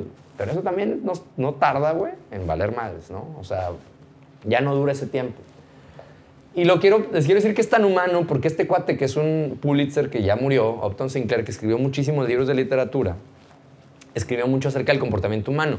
Y uno de sus libros es que se- se- se- ya después de- del movimiento antirracismo en Estados Unidos y Martin Luther King y las... Ya eran los 70s, 80s, el güey se va a investigar al sur de Estados Unidos por qué seguía habiendo manifestaciones de racismo. Y se va a las empresas y, se- eh, y empieza a, a- a entrevistar supervisores. Y, y concluye esto, y es un quote súper citado de él, este, durante, sigue siendo muy citado, dice, que él les decía a los supervisores, oye, güey, te comportaste de manera racista, y, y ellos no lo veían, o lo veían pero lo justificaban, porque decía que es muy difícil hacerle ver a un hombre, o que entienda algo, una persona, cuando su salario depende de que no lo entienda, güey. I don't know if, if- if that makes sense. O sea, a ver, güey. Pues sí, güey, pero si yo, yo tengo que tratar así porque si no, no me pagan.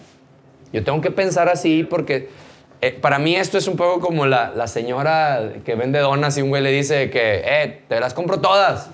No, que luego que vendo. ¿verdad? O sea, medio fucked up, pero es eso, ¿no? Es decir, luego, ¿qué hago? ¿No? O sea, es- mi, mi día a día depende de eso.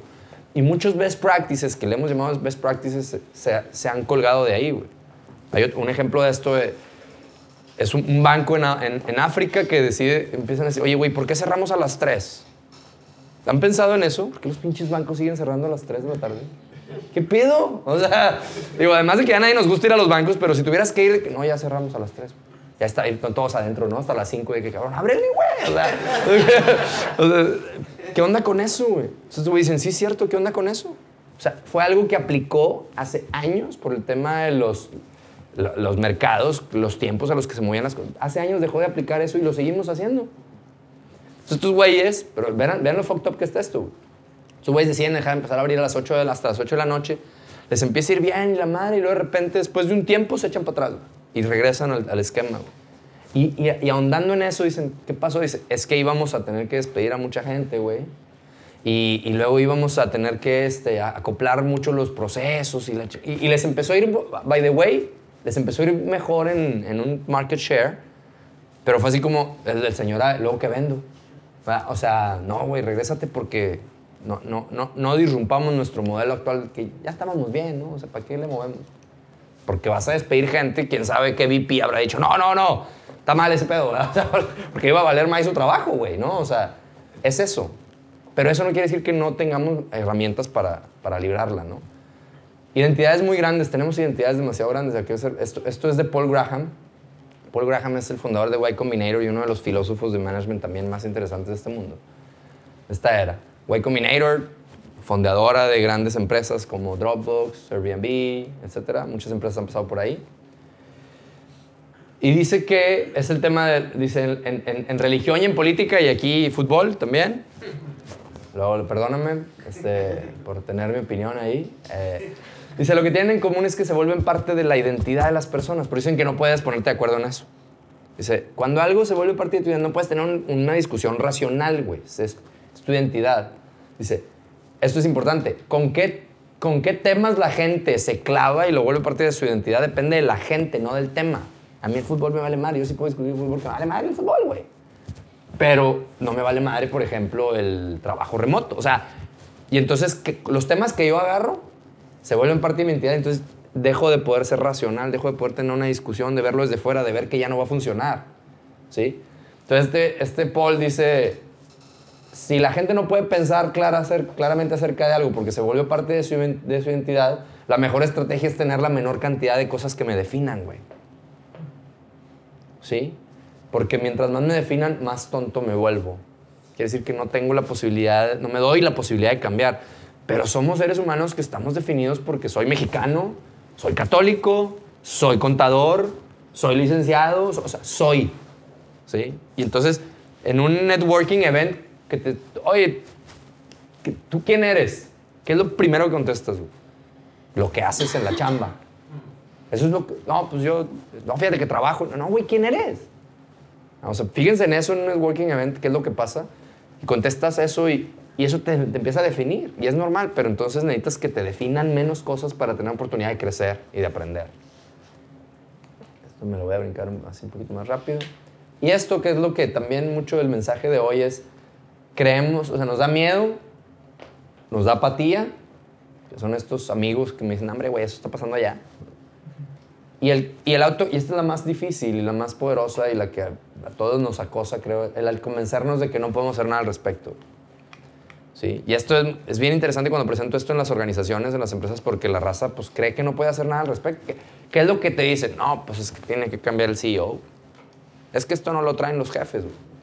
Y, y es excuses y rationalization. O sea, llego aquí porque venimos del rationalization. Son infinitas, güey. ¿Sí? Y esto, o sea, para mí yo les pongo esto porque, o sea, sí hay maneras de hacerlo. ¿Qué, qué necesitas quererlo ver? Necesitas ver que hay otros que lo están haciendo. Esta foto me gusta porque en 2014 me compré este libro que está increíblemente bueno de varios de las... Esa diapositiva que trae varias empresas que les mostré salen de ahí.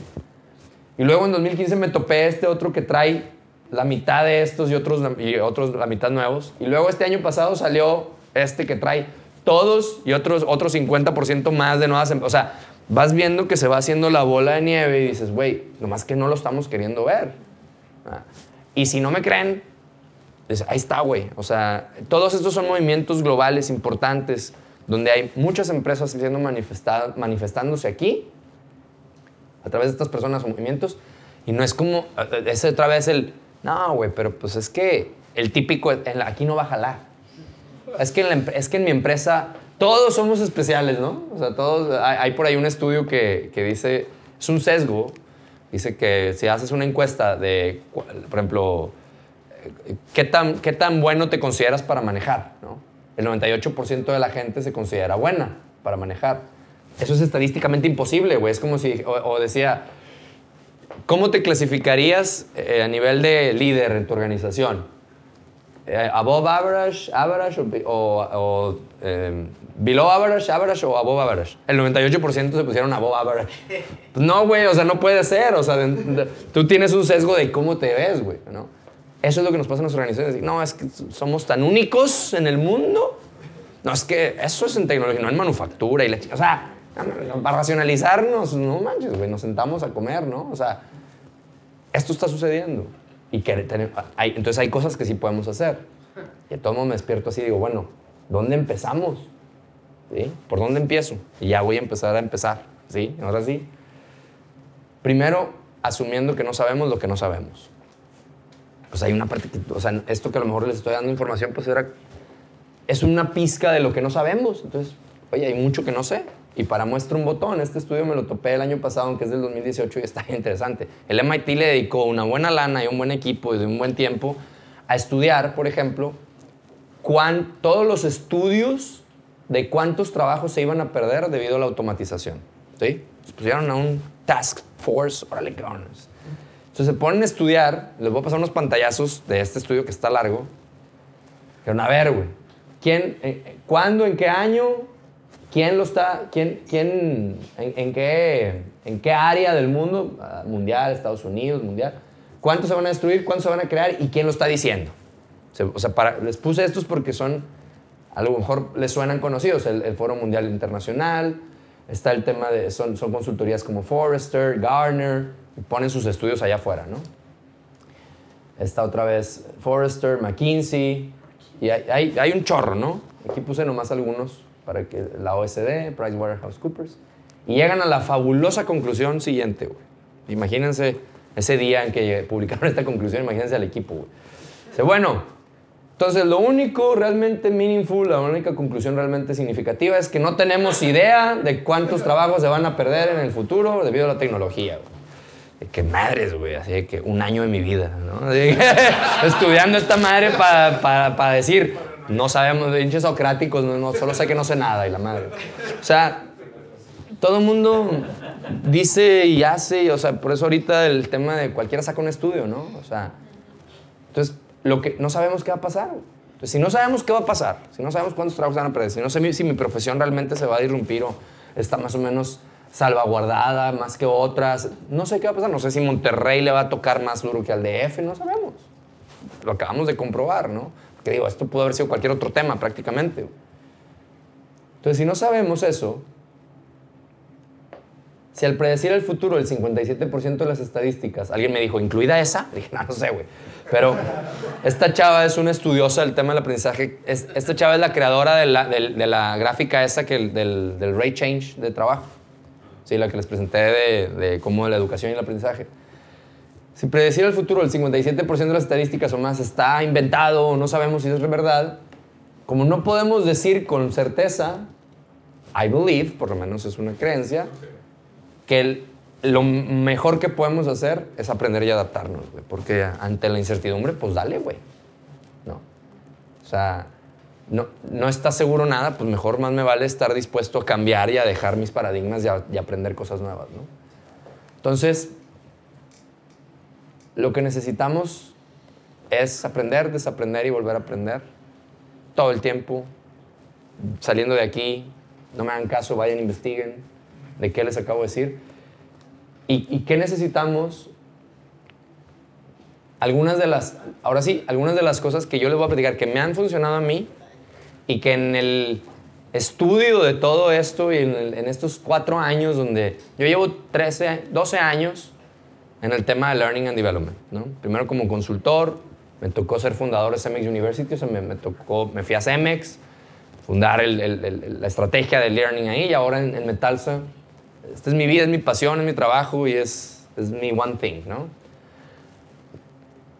Pero cuando me metí a esto, pues empecé a ver, hace cuatro años tuve como una, un poco una revelación, un aha moment de, la neta es que no sé nada, güey. O sea, muchos de los que nos dedicamos a esto estamos ahí como medio aprendiendo sobre la marcha y no, hay muchos, tenemos muchos huecos de, de conocimiento. Entonces, en este, en este estudio y en este clavarme en este tema, he visto varias cosas que a mí me funcionaron, me han funcionado y me siguen funcionando, y otras que le funcionan a gente que admiro cañón o a empresas como las que les acabo de mencionar. Entonces, algo de lo que les quiero presentar aquí hacia el final de la plática, ya vamos a acabar. ¿Cómo voy? Un poquito retrasado, pero ahí voy. Este, son algunas, por eso le decía a Samuel, yo nomás, aquí nomás les voy a dejar el comercial, la espinita. Y de, de ustedes va a depender seguirle, ¿no? ¿Cómo hacemos esto? ¿Cómo aprender, desaprender y volver a aprender? La primera y la más importante de todas las técnicas y tácticas y estrategias que yo les puedo dar hoy, y es la más, les juro que es la única esotérica de estas recomendaciones, ¿sí? mística, se aprendan a conocerse.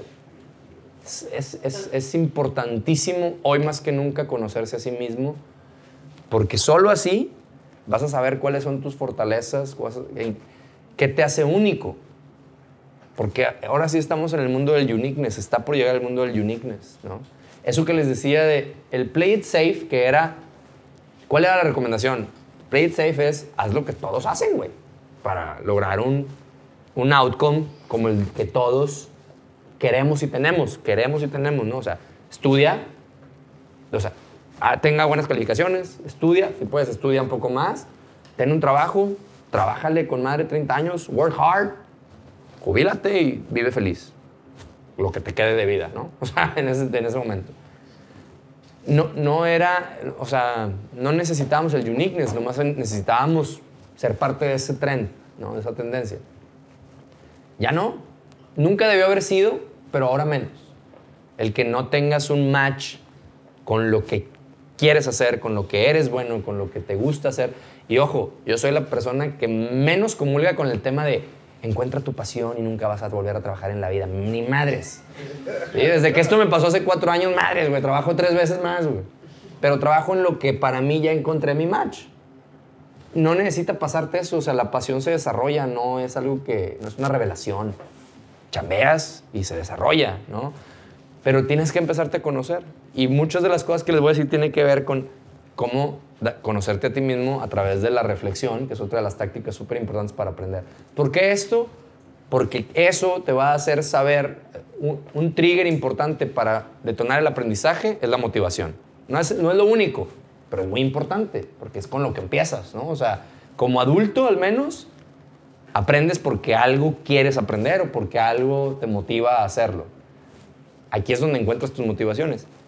La parte táctica de esto es que si no sabes cómo, pregúntale a tu mamá. ¿Sí?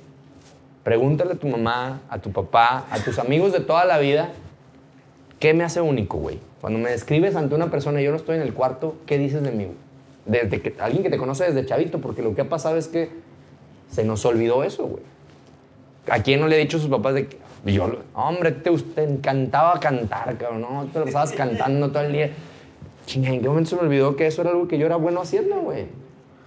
¿Sí? O bailar, o pintar, o escribir, o platicar.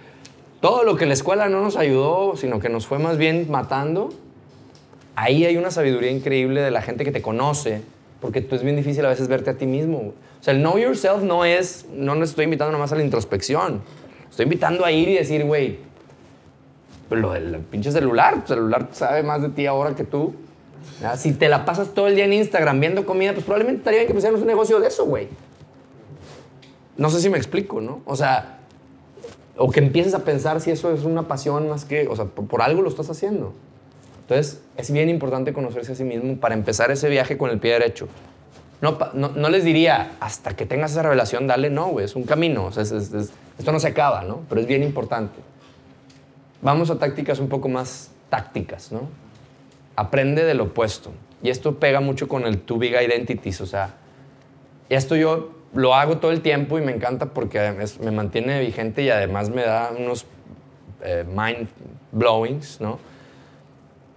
Cuando estoy muy seguro de algo, lo padrísimo de esto es que estoy a 5 segundos de distancia en mi celular para ponerle, ¿por qué esto no vale madres?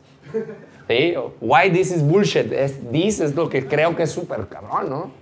Why Gary Vaynerchuk sucks, ¿no? Y tómale, cabrón. O sea, si yo digo es que Gary, Va- Gary Vee es el rey, güey. Nomás eh, échate un clavado a ver todo por lo que no es el rey. No sabes lo que te va a causar eso en tu cerebro. O sea, la, la disonancia cognitiva es una manera de aprender, güey. Es una manera de desarrollar nuevas sinapsis. Todo esto que les estoy diciendo, y no me voy a clavar en el tema químico, biológico de cómo funciona el cerebro, pero tiene repercusiones en, nuestro cerebro. La flexibilidad, le llaman el, el neuroplasticidad, ¿no? O sea, estamos hechos para, para cambiar nuestros cerebros. ¿Cómo aprender? O sea, cuando estés muy seguro de algo hoy, nomás googlea por qué es puro pex. Y si te quieres poner muy pro, ve con ese güey que sabes que siempre te lleva la contra y le vamos a conversar, vamos a platicar, cabrón. A ver, güey. Dime, güey, por qué esto es una estupidez, güey, ¿sí? O sea, en la chamba siempre tienes al güey que, oye, yo soy fan de design thinking. Hay un güey que te va a decir, es una pendejada. Ya, ya vi que la y ya investigó por ti, güey, ya te lo va a dar curadito, güey. O sea, a ver, güey, vente, que vamos a platicar, ¿no? O sea, esto es una táctica poderosísima para ampliar, justamente para tirar tus identities y ampliar tu conocimiento. Porque todo tiene dos, dos, dos polos, ¿no? Y no hay verdades absolutas. Esto ayuda muchísimo. Ay, güey, de repente como que se traba. Aprende diferentes cosas. O sea, qué bueno que están hoy aquí. No sé a qué se dedica cada uno de ustedes, pero no sé si, si alguien se dedica a Learning and Development, pues ¿qué estás haciendo aquí, cabrón? Esto lo, lo puedes ver en otros foros, ¿no? Pero si no, esto es lo que está sucediendo aquí ahorita. Yo me he encargado y ahorita eh, viene otra táctica que se mezcla un poco con esto, pero yo de manera deliberada trato de, de tener momentos o accesos a cosas que no son mi core, güey. ¿Sí? Una táctica súper sencilla. Ahí les va, lo, lo posteé hace no mucho en LinkedIn. Cuando, voy a, cuando ando de viaje, tra- siempre, y sobre todo en Estados Unidos, hay unas, unas revisto- revistas geniales, ¿no? O sea, también aquí, pero me compro una revista que nada que ver. O sea, me compré hace, el de, ha, evolucionado mucho esta revistita de, ay, ¿cómo se llamaba esta? De Science, no me acuerdo. Bueno, un- eh, no, no, es, es una de las... No me acuerdo, no me acuerdo. Ahorita, ahorita les digo. Es más, yo lo traigo en la mochila. Y, era, y es todo un, un issue de sound, sonido. El tema del sonido. Dije, a ver, qué chingados, güey. O sea, y eso lo hago de manera liberada, ¿no? O sea, ¿cómo estás aprendiendo diferentes cosas? Porque una cosa sí les digo. Sí, eso de connecting the dots y Steve Jobs, y hay que conectar los puntos y la madre. Sí, güey, pero si conectas los mismos puntos que el 99% de la gente, pues ahí no está tu disrupción, güey. Ahí no está tu edge, ahí no está la diferencia, güey. O sea, Steve Jobs, y si quieren, o sea, conectando puntos, él mismo dice, dice, lo que me hizo hacer el estilo de Apple tuvo mucho que ver con una clase que tomé de fonts y de caligrafía, güey.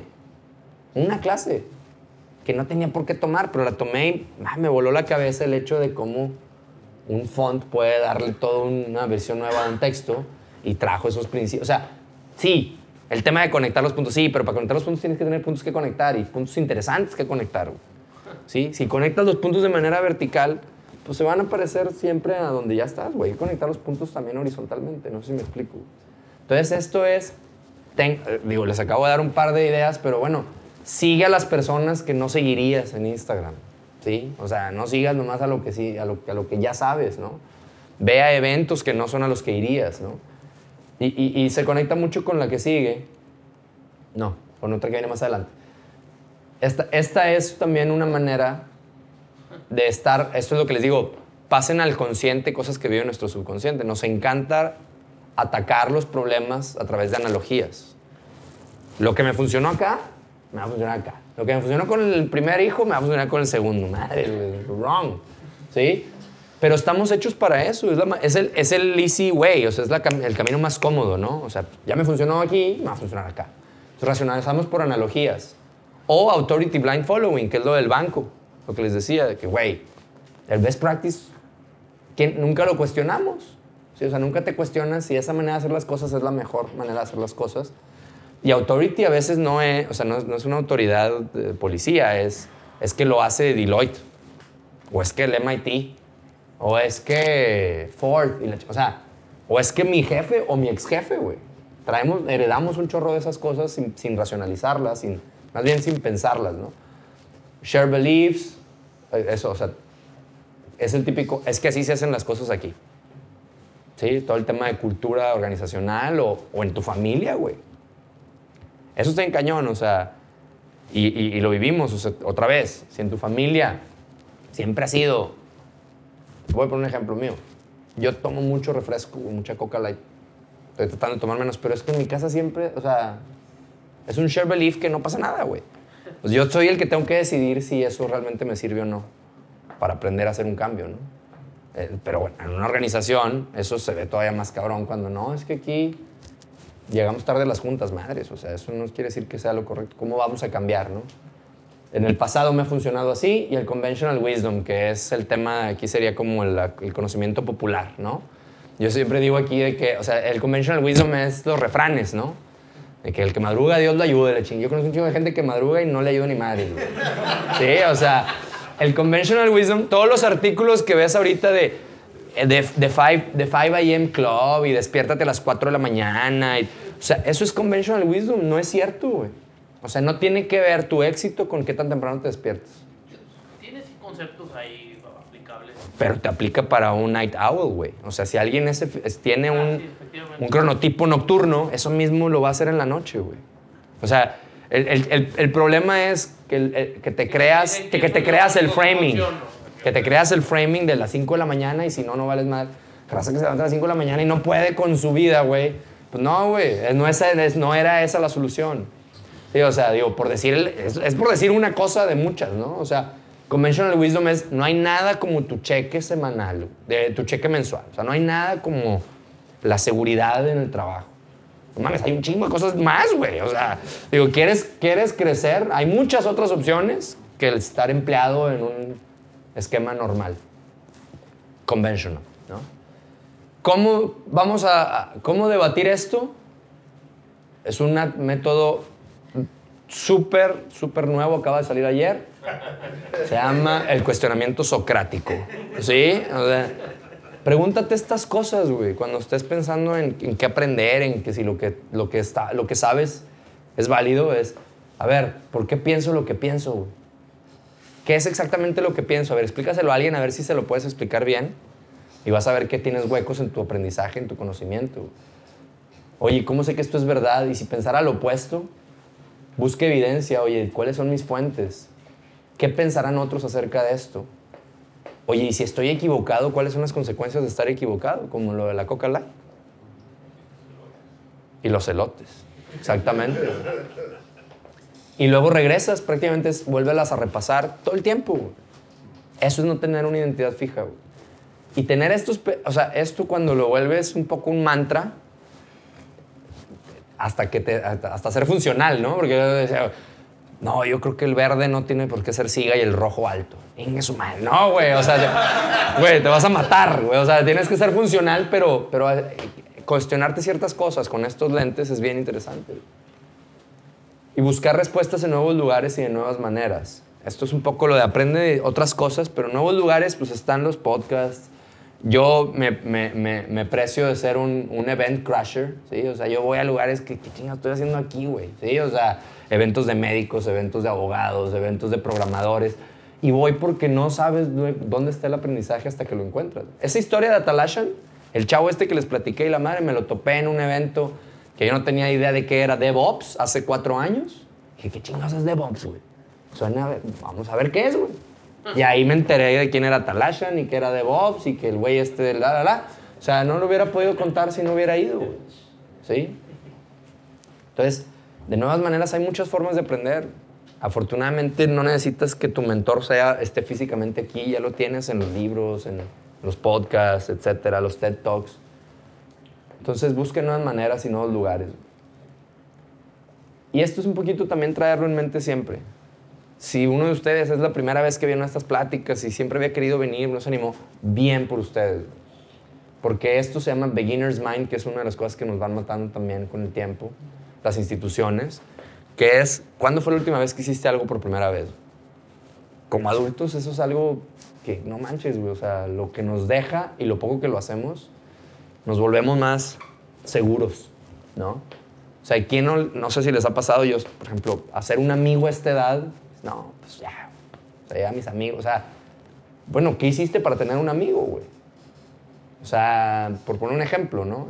Entonces, pregúntense cuándo fue, a ver, ¿cuándo fue la última vez que hice algo por primera vez, güey? Algo significativo, ¿no? Así que, no, voy a ponerle stevia en vez de Splenda y la chinga. No, güey, o sea, o sea, eso no cuenta como algo importante, güey, ¿sí? O sea, no, no lo sumes. o sea, algo, voy a intentar esta nueva manera de trabajo, voy a leer este libro, voy a hacer esto que no había hecho antes en la chamba, güey.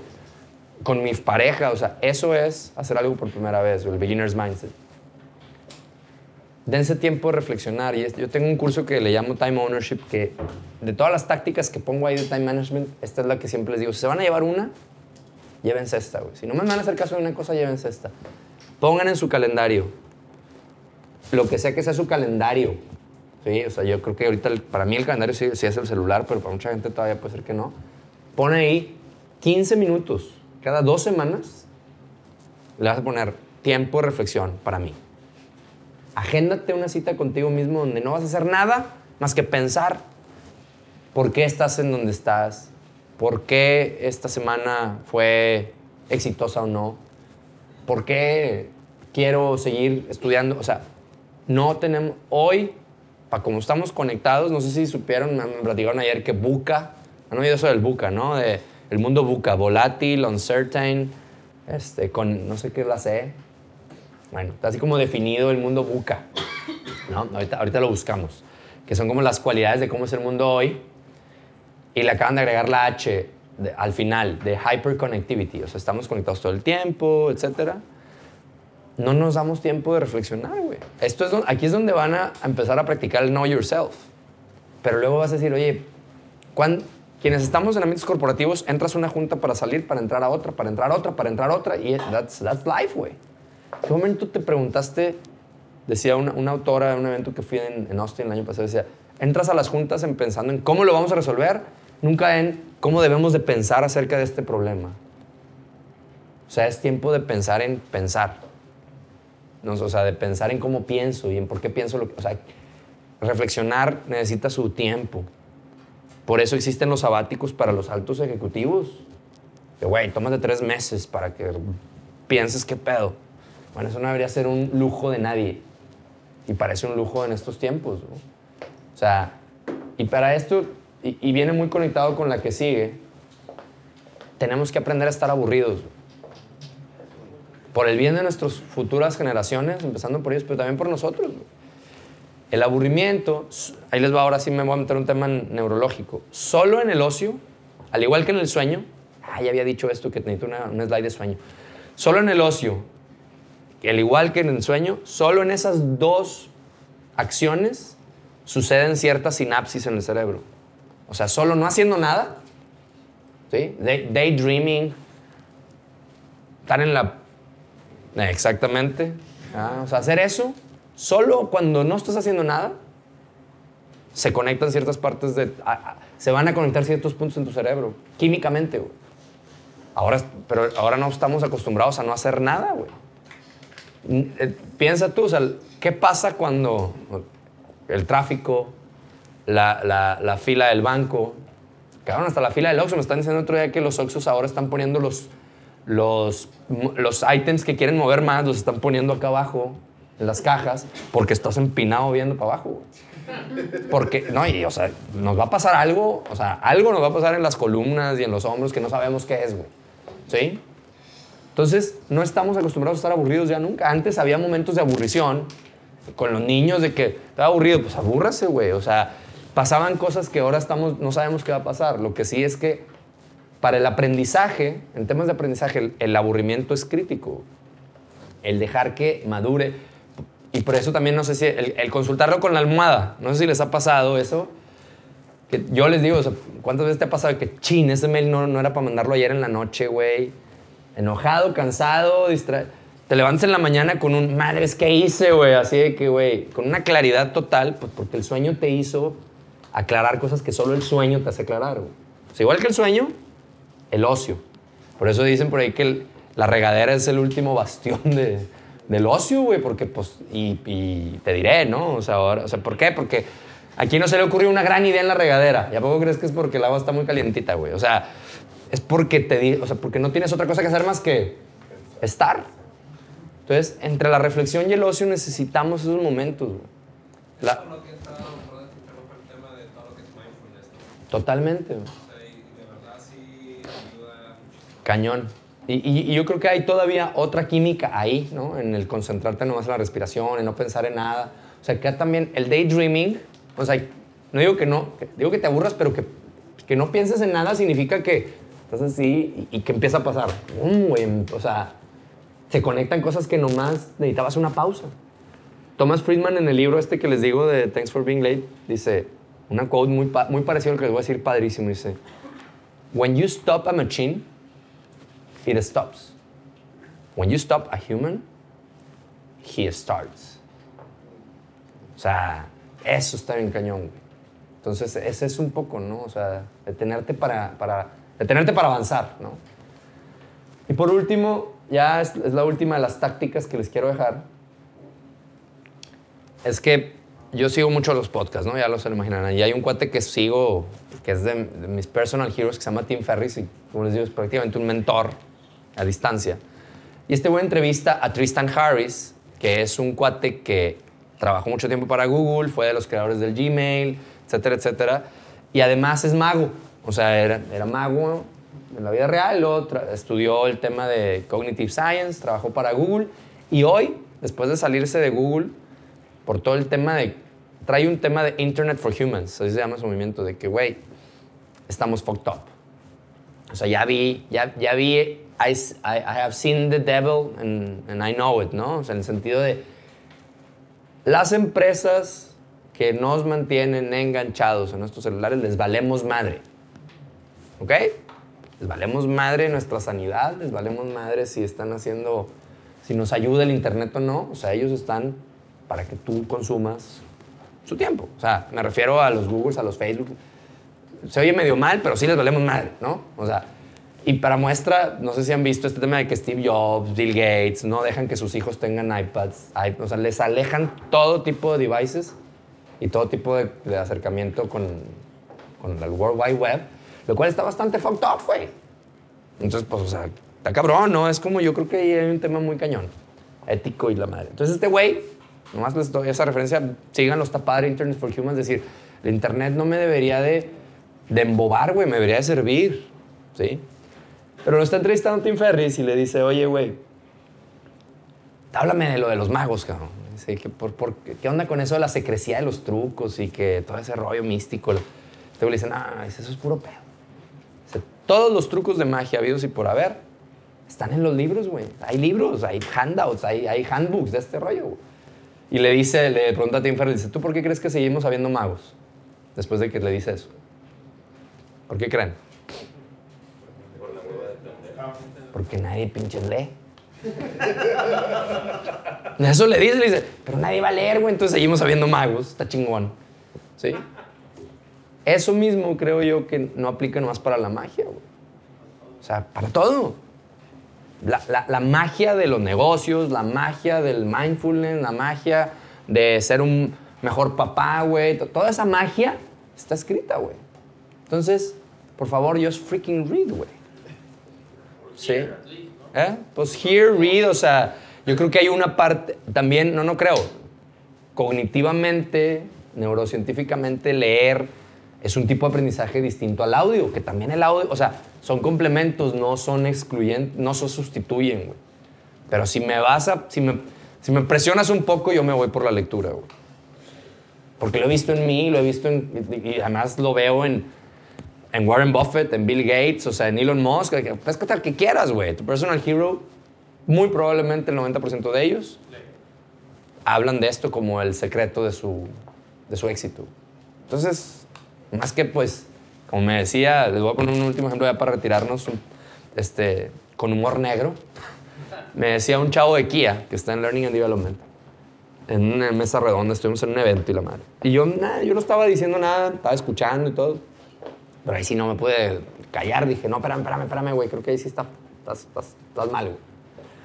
Porque dice, no, no, es que acá, güey, en Kia, está cabrón, güey. Dice, no, no, no están entendiendo cómo está la cosa de los coreanos. Dice, ¿por qué? Dice, o sea, llega el jefe coreano y te da un libro y te dice, ten, léelo, necesito que lo leas. Y necesito que todo el equipo lo lea y mándalos pedir y la chingada, ¿no? Ese güey no entiende que aquí no leemos. ¡Qué madres, güey!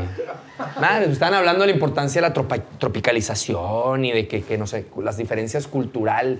Dije, no, güey, ese es un rationalization, güey. Ese es un big identity, güey. Esa es una excusa, cabrón. No mames. O sea, no puede ser. Te están dando además la oportunidad, o sea, so- o sea, te están poniendo una nueva realidad Pe- Pero es una triste realidad. por eso te dije que es un humor negro, güey. Es una triste realidad, pero el, el chiste es volverla consciente y saber que podemos hacer algo al respecto, güey. Lo que tú puedes decir es que yo, yo no soy de los que leo. Pues es como decir, yo no soy de los que respiro o de los que... O sea, yo no, no respiro, pero es decir, no, sí, es que yo no soy creativo. Madres, ¿cuántos libros hay de la creatividad? Eh, eh, no es algo que tienes o no tienes. Todos somos creativos, nomás que se- en algún punto alguien te dijo que no eras y ya valió madre, ¿no? Entonces, eso es lo mismo. Si es una realidad que hay que cambiar. Y si están aquí y me quieren escuchar, pues esta es una gran táctica, ¿no? En el sentido de que leer. Entonces, bueno, en a nutshell, estamos learning agility, que es la habilidad de desarrollar nuevo comportamiento efectivo ante nuevas experiencias, que las nuevas experiencias, hoy hablaba de, eh, con la gente de Sigma que les platicaba, decíamos que, Napster, ¿sí? no había sabido darse cuenta que, que en ese momento ese era el momento. O sea, ese era el momento de cambiar el framing del problema. O sea, la industria disquera, como hicieron el marco del problema, fue cómo podemos impedir que la gente descargue música para que nos sigan pagando regalías.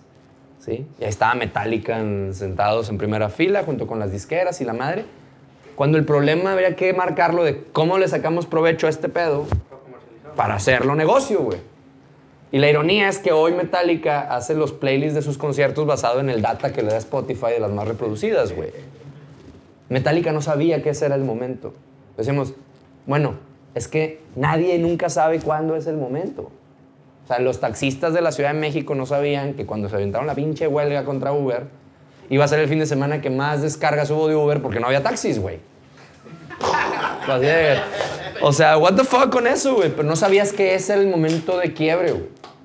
Entonces, los new experiences nunca sabes cuáles son. O sea, no, no sabes si hoy este es el momento de, ese no, de enfrentar a una nueva experiencia, a un nuevo paradigma, güey. Como no lo sabes, pues más te vale traer la antena prendida, güey. Siem- nunca, no te pongas en modo avión en este sentido, güey. Ponte en modo avión el día que te pongas los chingados 15 minutos, que vi que nadie lo hizo, güey. de, reflexión, desconéctate, güey. Pero de esto ya, no te desconectes, porque nunca sabes cuándo es ese momento, güey. Nomás en, en- en retrospectiva lo puedes saber, ¿no? Steve Jobs lo decía, only in hindsight you can connect the dots. no sabes cuándo los estás conectando on the spot, güey, en real time. Tienes que estar apostándole a que estás conectando puntos. Entonces, la disrupción no le pasa a las empresas, no le pasa a las organizaciones, le pasa a los individuos, porque las empresas es eso, güey, la suma de individuos. Entonces, ustedes están aquí a título individual y cuando están en sus empresas también, o sea, hay, que, hay maneras de darle la vuelta a esto, ¿no? Entonces, para mí, es, la recomendación es acceder a, experiencias, es una nueva manera de experiencia, experiencias chingonas, eh, personas fregonas y que respeten su cerebro y su tiempo para vibrar en el futuro y disrumpir a la disrupción. Esas son algunas de las cosas que yo uso. Y bueno, este slide también es, o sea, lo podría actualizar todas las semanas, ¿no? O sea, voy cambiando, lo dejo porque creo que es una de las, representa un estilos y formatos. Pero bueno, maneras de aprender hay muchas leer, tomar cursos, métanse un proyecto, acérquense un, a un stakeholder importante, publiquen, escriban, busquen grupos de interés, vengan a cosas como las de hoy, ad infinitum. O sea, esto no, de todo se aprende si vas con ese mindset, ¿no? Entonces, ¿qué están haciendo para cambiar, para moldear el futuro? Pues cada quien conteste eso, ¿no? Y yo creo que el que estén aquí es una muy buena muestra de ello. Entonces, si el futuro es impredecible, pues vamos a ponernos el traje del aprendizaje infinito. Y pues ya, esto es un poquito de, de, quién soy. Pueden buscar dertulearn.com.mx o lo más fácil es en LinkedIn como Diego Lainez Jameson, ahí es donde más, más me pueden ver, más, más activo estoy. Y pues ya, muchas gracias.